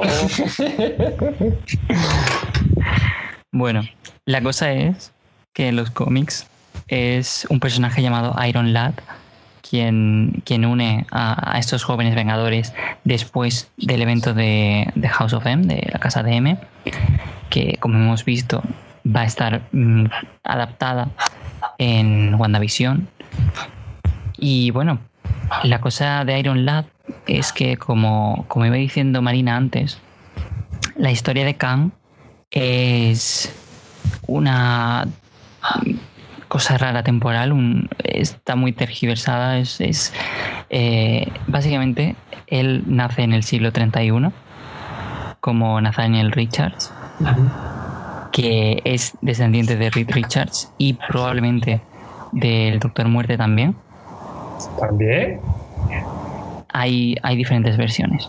Ah, pero bueno. que las que conozco son de Reed Richards, nada más, nada de otro. Se supone que es de Reed Richards, pero que también tiene ascendencia de, del Doctor Muerte. Y la ah, verdad pues, es que no me extrañaría porque las dos familias están de siempre muy relacionadas. Pero bueno, eh, básicamente coge tecnología vieja en el tiempo del de, Doctor Muerte, que probablemente en el UCM sea la tecnología de Stark. Y mm, no sé si Marina quieres continuar un poco la historia de, de Kang. Bueno, yo realmente tengo un poco de introducción de, de quién es aunque realmente es como mm, decir lo que ya he dicho porque he hecho el spoiler un poco grande, lo siento, pero, pero sí, bueno, sí, encajaría bastante bien Kang en, todo esto que estamos hablando de multiversos y tal, y, ahora en, en Ant-Man, si se confirma ya definitivamente que, que Myers es Kang. Pues, sí, porque no está, recordamos que no está confirmado, aunque la información de estos, de estas fuentes bastante fiables dice eso. Y Kang, bueno, encaja muy bien aquí porque es, es un personaje que viaja en el tiempo, es un villano que que quiere impartir su justicia, su paz en un mundo. Parece ser que en los cómics lo consigue y viaja a otras realidades desdoblándose como creando otros Kang diferentes y los manda a otras líneas temporales para, imponer ese tipo de, de, justicia y paz que él quiere.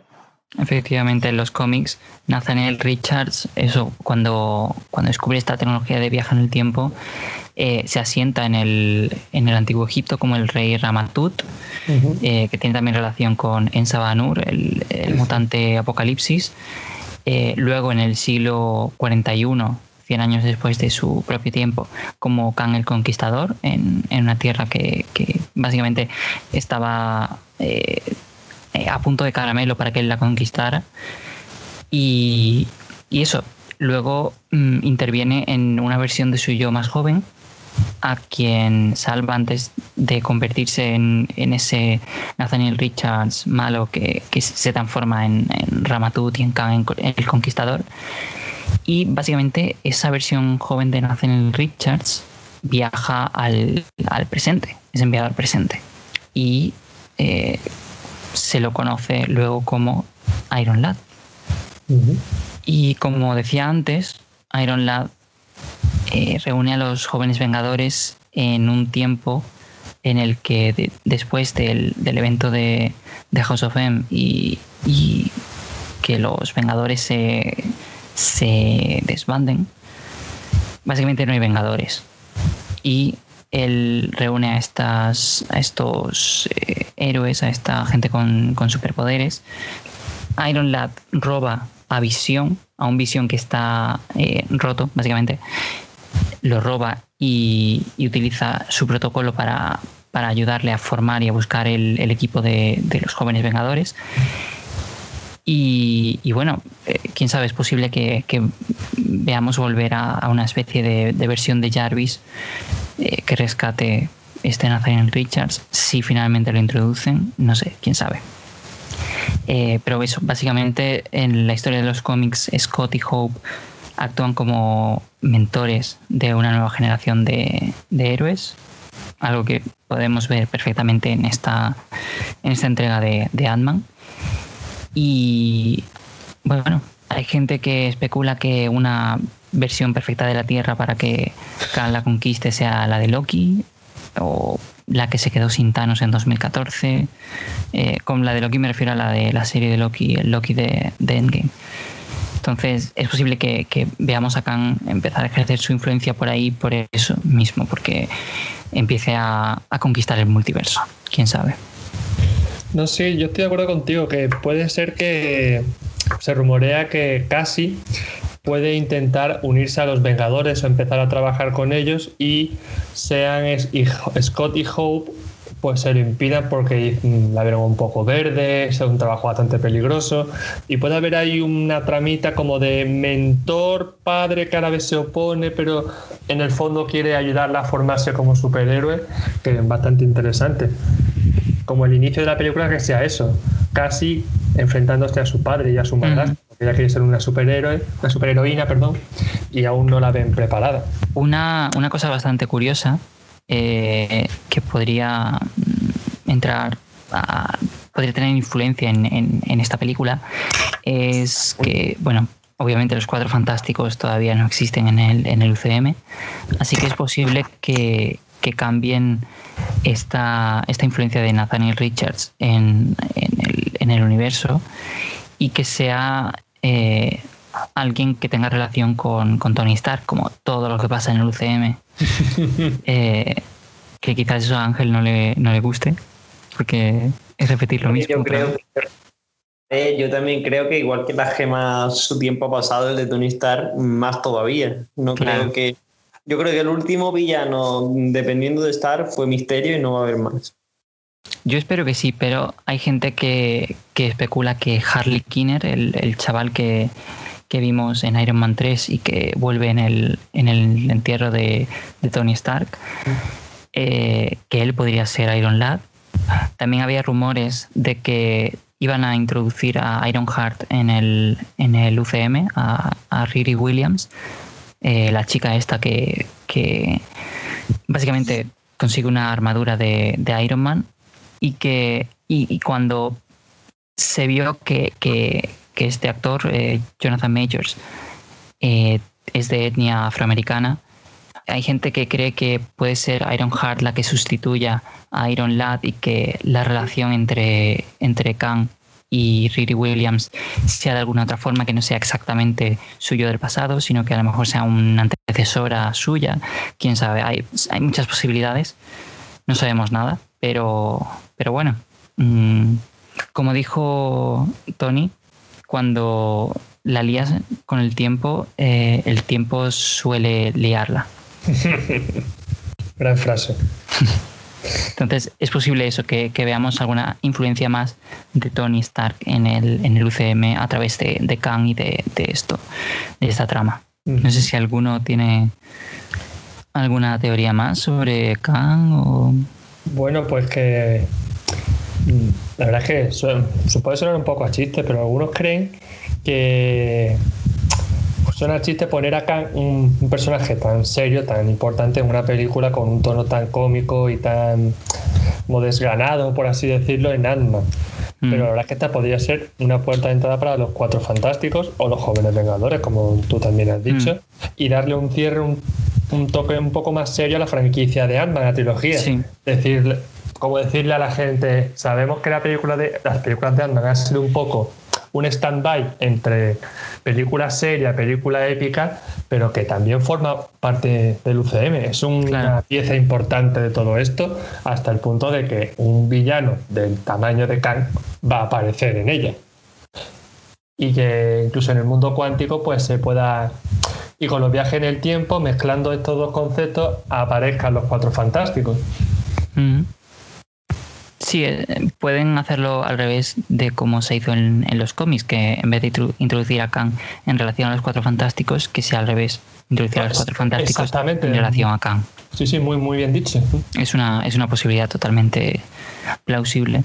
Sí, y que la gente no tenga miedo porque Kevin Feige dice, él mismo dice que tiene una deuda con los Cuatro Fantásticos. Hmm y, los cuatro fantásticos con los fans y que quiere que la franquicia de esta familia sea la más épica y más importante de todo el UCM. Así que la gente que esté tranquila con todo esto.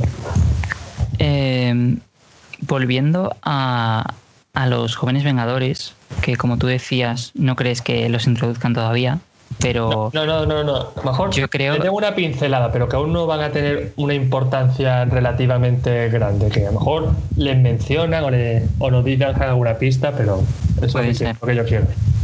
Yo creo personalmente que eh, quizás esta película no sea la que introduzca el equipo, pero sí la que ponga la piedra final en, en la construcción del equipo, básicamente que quizás sí veamos esa, esa introducción de Iron Lad en esta, pero que realmente mm, en relación a Kang y, el principio de realmente de la trama de Kang, aunque se empieza a ver en, Loki, eh, eso, esta fase 4 va a ser introducir a los jóvenes vengadores. Tenemos eh, a Wiccan y Speed en WandaVision, tenemos a Patriot en, en eh, Falcon y Winter Soldier, porque sabemos que se ha especulado que Icy Brightly es un personaje de, la serie, por lo que su nieto Eli Bradley, que es Patriot, probablemente también se ha introducido. Eh, tenemos a Kate Bishop en, la serie de Ojo de Halcón. Tenemos a América Chávez en, en Doctor Extraño 2 y eh, Kid Loki también puede ser parte del equipo, lo ha sido en los cómics. Y nos faltan, por otra parte, Hulkling, que es posible que se introduzca en Miss Marvel o en relación con Sword, por eso de que es un, un eh, Skrull. Entonces, yo creo que quizás esta serie, o sea, esta película, eh, ponga las últimas piedras introduciendo a Cassie Lang como, como superheroína y, y a, Iron Lad o lo que cubra el, rol de Iron Lad en, en, el UCM y que básicamente sea eh, esa forma de, de, prepararlo todo para que haya una secuela de los jóvenes Vengadores porque a ver, vamos a ir a otra parte. Eh, una secuela no puede ser, será una, la primera película de los jóvenes Vengadores. Bueno, sí, me refiero. Mm, eh, una secuela de esta película dentro de, cómo se, se, pueden considerar secuelas dentro de, del UCM. una película después, después de otra. Pero bueno, también se había rumoreado que Modo podría ser el villano principal de, esta película. ¿Modo? Y, ¿Eh? Sí, eh, es un villano bastante eh, usual de Scotland en, en los cómics. y bueno, se pues había. pues no me lo esperaba, vale, vale. Por eso, puede ser que Kang no sea el villano principal de la película, como tampoco lo sería de, de Loki, mm. sino que sea más bien como un benefactor que, que le dé los medios a, ah. a, Advanced Ideas Mechanics y a Modoc para, hacer el plan que tengan en esta, en esta película. Ah, que se introduzca a Casilán y quizás Iron Lad eh, intentando luchar contra, contra Modok y lo que sea que sea el plan malvado de, la película. Y que al final ya Kang se plantee como una amenaza real para la que se tengan que reunir los jóvenes vengadores. No sé, es mi, es mi teoría. No sé si, si vosotros tenéis ¿Tenéis otra teoría sobre qué puede pasar? ¿Cómo pueden eh, eh, meter a Kang dentro de, del UCM?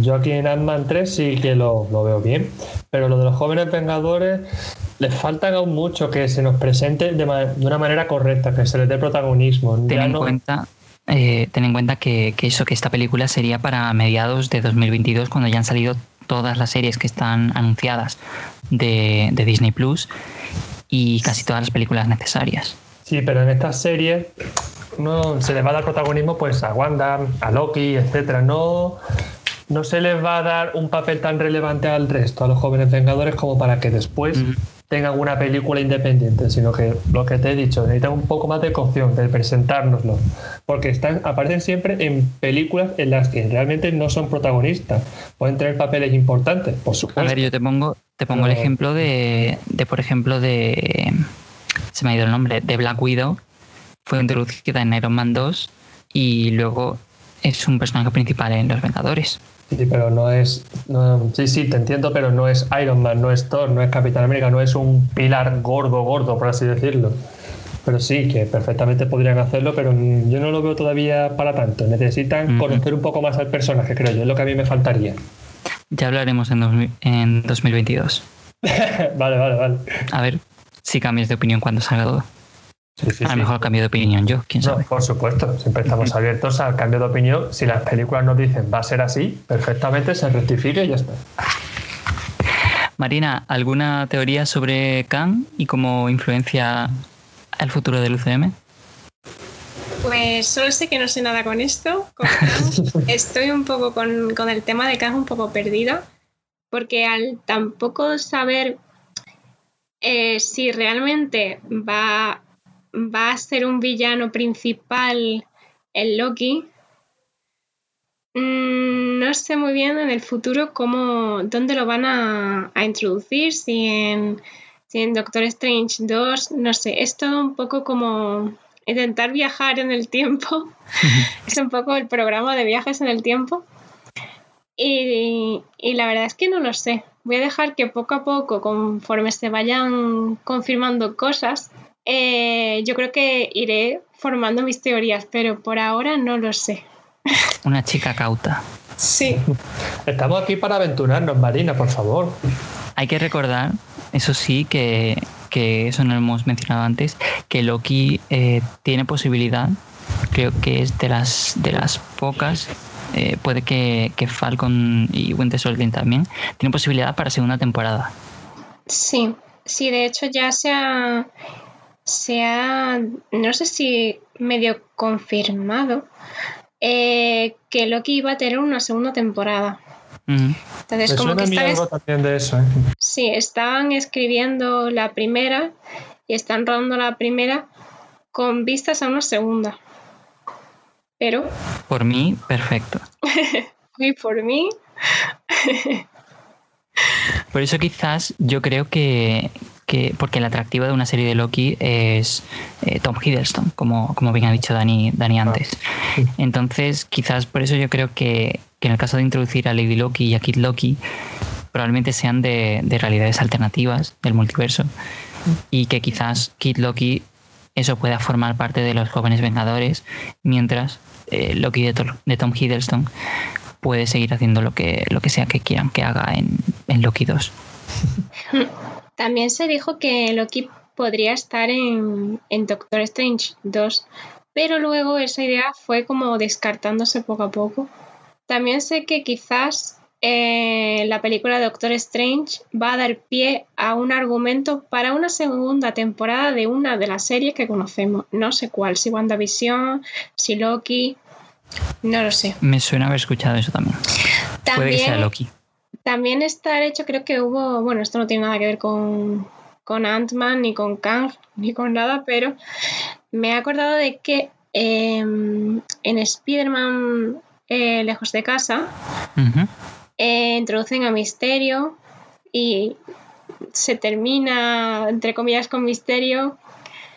Y aparece ahí Misterio de la nada, sabiendo muchas cosas entonces se ha especulado como que en Doctor Strange 2 podría darse una especie de respuesta a por qué aparece Misterio en Spider-Man sabiendo muchas cosas. Claro, porque hay que recordar que, Misterio dice ser de, un, de una tierra alternativa. Exactamente. En Lejos de Casa se nos introduce por primera vez al multiverso. Que, eso vamos a ver más explorado en, en, esta trama que hemos seguido en el, en el capítulo, en el programa de hoy. Entonces, como quizás Igualmente, Misterio podría estar también al servicio de otra persona. Entonces, mm, es como un gran escuadrón del mal en el tiempo. Qué bien suena eso, por Suena muy bien. Ella, creando hype. Para cosas que realmente no sabe. y bueno, Ángel, ¿tú tienes alguna teoría, alguna cosa que quieras comentar para ir acabando ya. Pues no, la verdad es, que no, creo que ya lo hemos comentado todo. Es que yo solo sé que es la, fase que menos sé lo que va a pasar. Es decir, que cualquier cosa. puede ser muy bueno o muy malo, pero esperemos que bueno.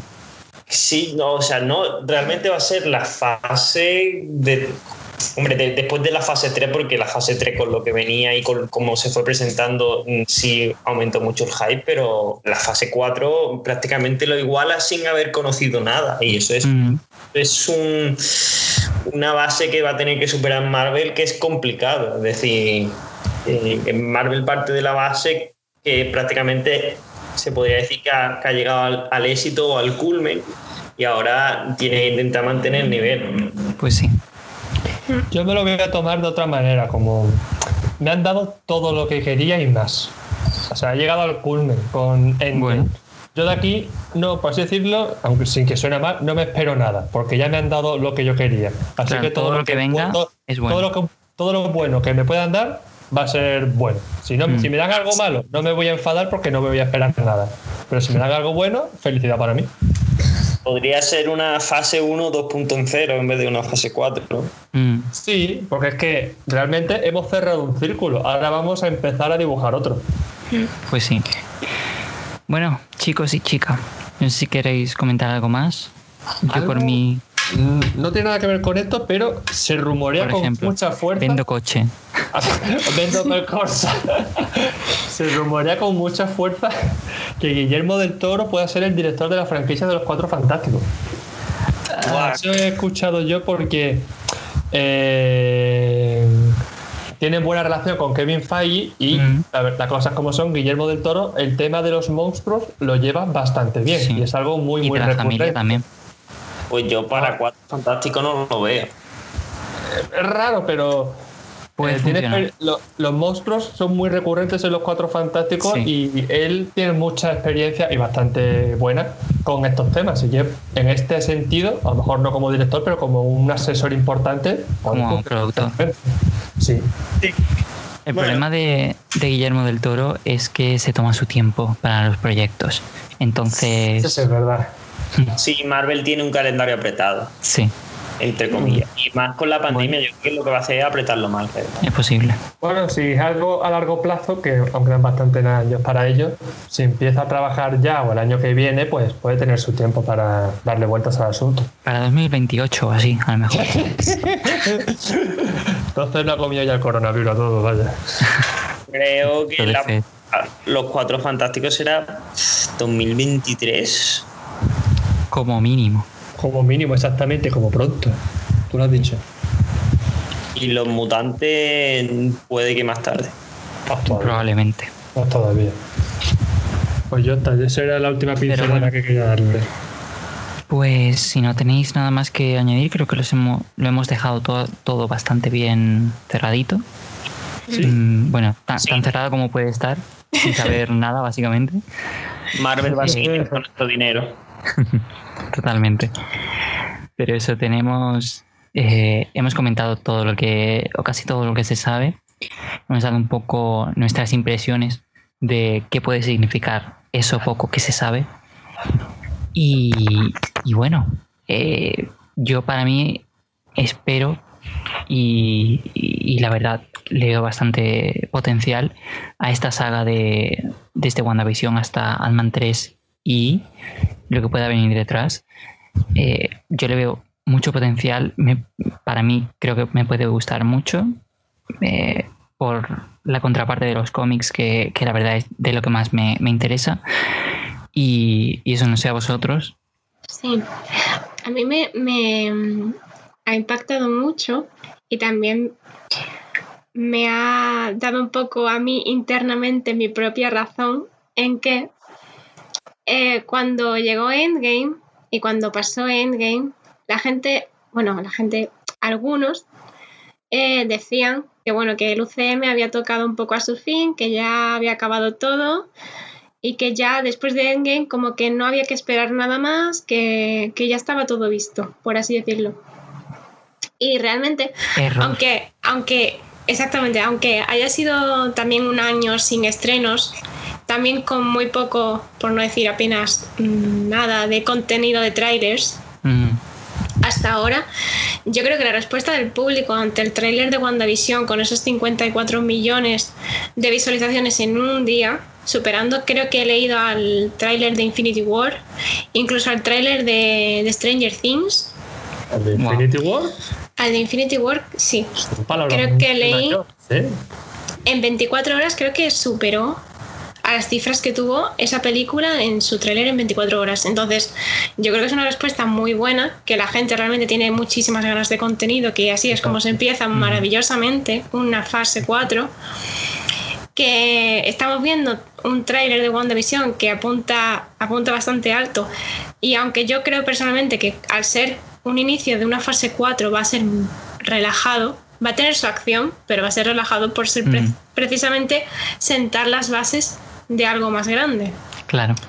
Entonces, eh, tampoco se puede esperar eh, un endgame 2. No se puede esperar una batalla súper épica. Hay que tener paciencia, hay que mm, tener, mm, eh, por así decirlo, ganas de afrontar una fase nueva. Y yo creo que el público lo está haciendo. Entonces, me parece súper, súper bien. Y además yo creo que en este año de descanso, que creo que Francis eh, lo hablábamos el otro día, sí. tener este año como, entre comillas, descanso, está también sirviendo a la fase 4 como de, arrancar con mucha más fuerza. Entonces, a mí la eso... gente ha tenido un poco esa limpieza de, de paladar. Claro. Entonces aumenta el hype, aumentan las ganas, entran con una mentalidad un poco más blanca, más, vale, ha pasado en game, pero eso pasado está, precedente de otra cosa, pero no es algo con lo que comparar. No, no estamos aquí para comparar una fase con otra, sino eso es una fase, se acabó, empieza otra. Entonces, eh, para los que decían que todo acabó después de Endgame, no. Preparaos. Agarraos al sillón. Agarraos las pelucas. Y además, viene bien, como tú, como tú has matizado, creo que este año para eso le ha venido bien, porque la gente está con Endgame, la adrenalina la tiene por las nubes, a 10. Entonces, todo lo que le ponga le va a saber a poco. Mm, porque hemos visto algo que difícilmente vamos a repetir. Entonces este año ha servido para bajarnos un poco y empezar de nuevo y evitar comparaciones, porque si pones algo muy bueno y al lado le pones otra cosa, compararlo es algo inevitable. Por tanto, con este relax va a ser más difícil, porque dices, hostia, es que esto no es tan bueno como en game, no me gusta. Ahora la gente está a cero. O sea que lo que le traigas, por así decirlo, le vas a, le vas a ver a bien. Claro, no es perdón. No sé si. Tampoco, no es cuestión de comparar, en plan, eh, una cosa buena con otra cosa, eh, con otra cosa, en plan, no creo que, sea eh, la cuestión de, comparar las calidades ni nada de eso, simplemente digo de comparar las sensaciones, la sensación de acción, de, de, lo que tú has dicho, de adrenalina mm. que te deja en game para luego comenzar con otra cosa. Yo creo que, eso mucha gente se lo tomó como ya no puede haber nada más después de, de tanto como hemos sufrido para llegar hasta aquí, de acabar esto, no puede haber nada más. Y me alegro un montón de que eh, pues se esté un poco viendo que no es así. Que queda mucho todavía y que hay muchos personajes que, se han quedado ahí, que, tienen que demostrarnos muchas más cosas, como por ejemplo, pues eso, Wanda, Visión, Loki, eh, Falcon, Soldado de Invierno, es que hay mucho más. Claro. Y eso no solo con personajes que ya hemos visto, sino con personajes nuevos que se nos van a introducir. Y, eso es lo que iba a decir que, que no es solo eso que habéis dicho que, por supuesto, mm, tiene parte de, la culpa, entre comillas, de, cómo es, la gente está esperando la, nueva serie, sino que también eh, antes tú esperabas, había ya cuatro películas por año y, era como que cada tres meses una película nueva de Marvel. Eh, entonces casi como que lo dabas por sentado y, quizás mm, no tenía tanto impacto como, podría tener. Sin embargo, ahora después de eso, un año y medio, eh, la gente está sedienta de, de, mm. contenido del UCM. Entonces, aunque hay, por mucho endgame que hayan tenido en casi lo último, cualquier cosa que venga ahora, eh, aunque sea WandaVision que va a ser una pasada, eh, la gente va a estar, lo va, a tomar lo que, lo que, lo que le den. Y, yo la verdad es, prefiero que empiecen con WandaVision porque tengo más esperanzas en WandaVision que, que en Black Widow. Entonces, yo creo que va a ser un buen comienzo de fase 4. Sí, yo también tengo más confianza en Wanda que en Black Widow. Yo tengo confianza en las dos. O sea, me ha parecido una estupenda decisión por parte de, de Disney trasladarla por las circunstancias que tenemos. Pero espero con igual de ganas las dos, tanto Black Widow como WandaVision. Sí que es verdad que. Sí. O sea, sí, sí, o sea. Pero me refiero también que WandaVision, por ejemplo, em, es un formato nuevo. Exactamente. Entonces también está esa intriga de cómo serán las series que veremos en Disney Plus. Mm. Entonces, eh, también está ese hype por ahí, por esa parte. Claro. Porque es como también los fans, por ejemplo, yo soy muy fan, o sea, ya me habéis escuchado, soy muy fan de Loki, pero también soy fan de, de, Wanda, también soy fan de Visión, también soy fan de Black Widow, entonces mm, estoy como loca que empiecen, y supongo que todos los fans y las fans de, de, Wanda y de Visión, ahora que ven que, a su personaje se le da más importancia aún. Claro, pues porque eran eran casi personajes secundarios en, hasta ahora. Y igual con Loki, igual con, con, Black Widow, se esperaba muchísimo una película de, de ella.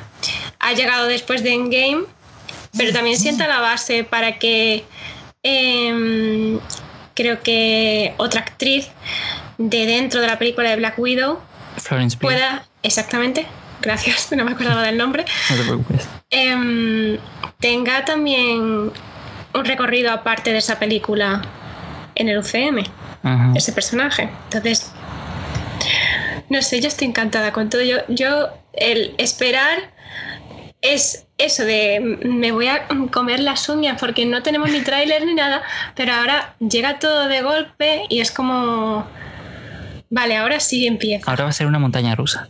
Sí, y de hecho, eh, estaba especulando con el 27 de noviembre con, con WandaVision. Eh, pensaban que iban a ponerlo por Halloween, pero no da tiempo. Eh, porque además, mm, bueno, no da tiempo y también está por ahí Mandalorian. Sí, que estrena el 30 de octubre. Pero eh, para aquí acabar mi, mi speech, em, en la página de Disney Plus, esta es una información que he visto en la web de Charles Murphy. En el Multiverse. Exactamente. En el código fuente de la página de Disney Plus, por lo visto, está la fecha de estreno de Mandalorian y coincide con la que han con la que han publicado. Pero también está la fecha de estreno en, el código fuente de la página de WandaVision y pone el 27 de noviembre. Es una fecha actualizada del 18, creo, de septiembre. claro, además sabemos que no es eh, en plan que han puesto esa por poner una, porque por ejemplo a Falcon y Winter Soldier eh, esa tiene el 31 de diciembre de 2021. Entonces, eh, esa sí es una aleatoria al azar de cuándo más tarde la pueden estrenar. Pero una tan específica como esa, da, que pensar. Y claro, mm, ya con eso estoy ansiosa de que pase al menos que llegue octubre. Sí, que llegue octubre para, saber más. Con eso, pues esa es mi, mi hype de la fase 4. Pues bueno, eh, con esta nota tan positiva del speech de Marina. Eh, Aquí creo acaparando programas. No te preocupes. Para las pocas veces que nos acompañas. Y bueno, yo creo que podemos acabar el programa aquí. Sí. Eh, como había dicho antes, hemos cubierto un poco todo lo que quería cubrir. hemos empezado con cómo empieza la fase 4 y, hemos terminado con Ant-Man, como terminamos la fase 2 con la primera Ant-Man la semana pasada. Así que lo que nos queda la semana que viene es empezar ya la fase 3 con Civil War. Así que os esperamos. Como siempre sabéis que tenemos nuestras redes sociales. Eh, estamos en, en, Twitter como arroba revisitando podcast. No, perdón, arroba revisitando. Y estamos también en, YouTube, tenemos, eh, subimos ahí todos los podcasts y algunos extras eh, más cortitos. Esta semana, por ejemplo, hemos subido un análisis del tráiler de la segunda temporada de Mandalorian. Podéis visitarlo ahí también. Ahí somos revisando, revisitando podcast, ahí sí. Y bueno, poco más. gracias a, los tres por, por estar aquí una semana más y por, por darnos vuestras, vuestra visión de, de este. Y, no, no, es una, no es una coña con, con visión el personaje. Eh, de lo que nos depara el, el UCM. Pues gracias a ti, la verdad. Y bueno, hasta, hasta la semana que viene. Adiós, chicos. Ángel ya pasando de todo. No, Ángel sigue ahí. Yo lo estaba esperando para que se despidiese, pero. Yo también. Pues hasta pronto tenía el micro quitado. Adiós. y yo aquí hablando. Te voy a cambiar por el becario, ¿eh? Hasta, hasta, hasta luego, hasta la semana que viene, pasarlo bien. Ay, Ángel.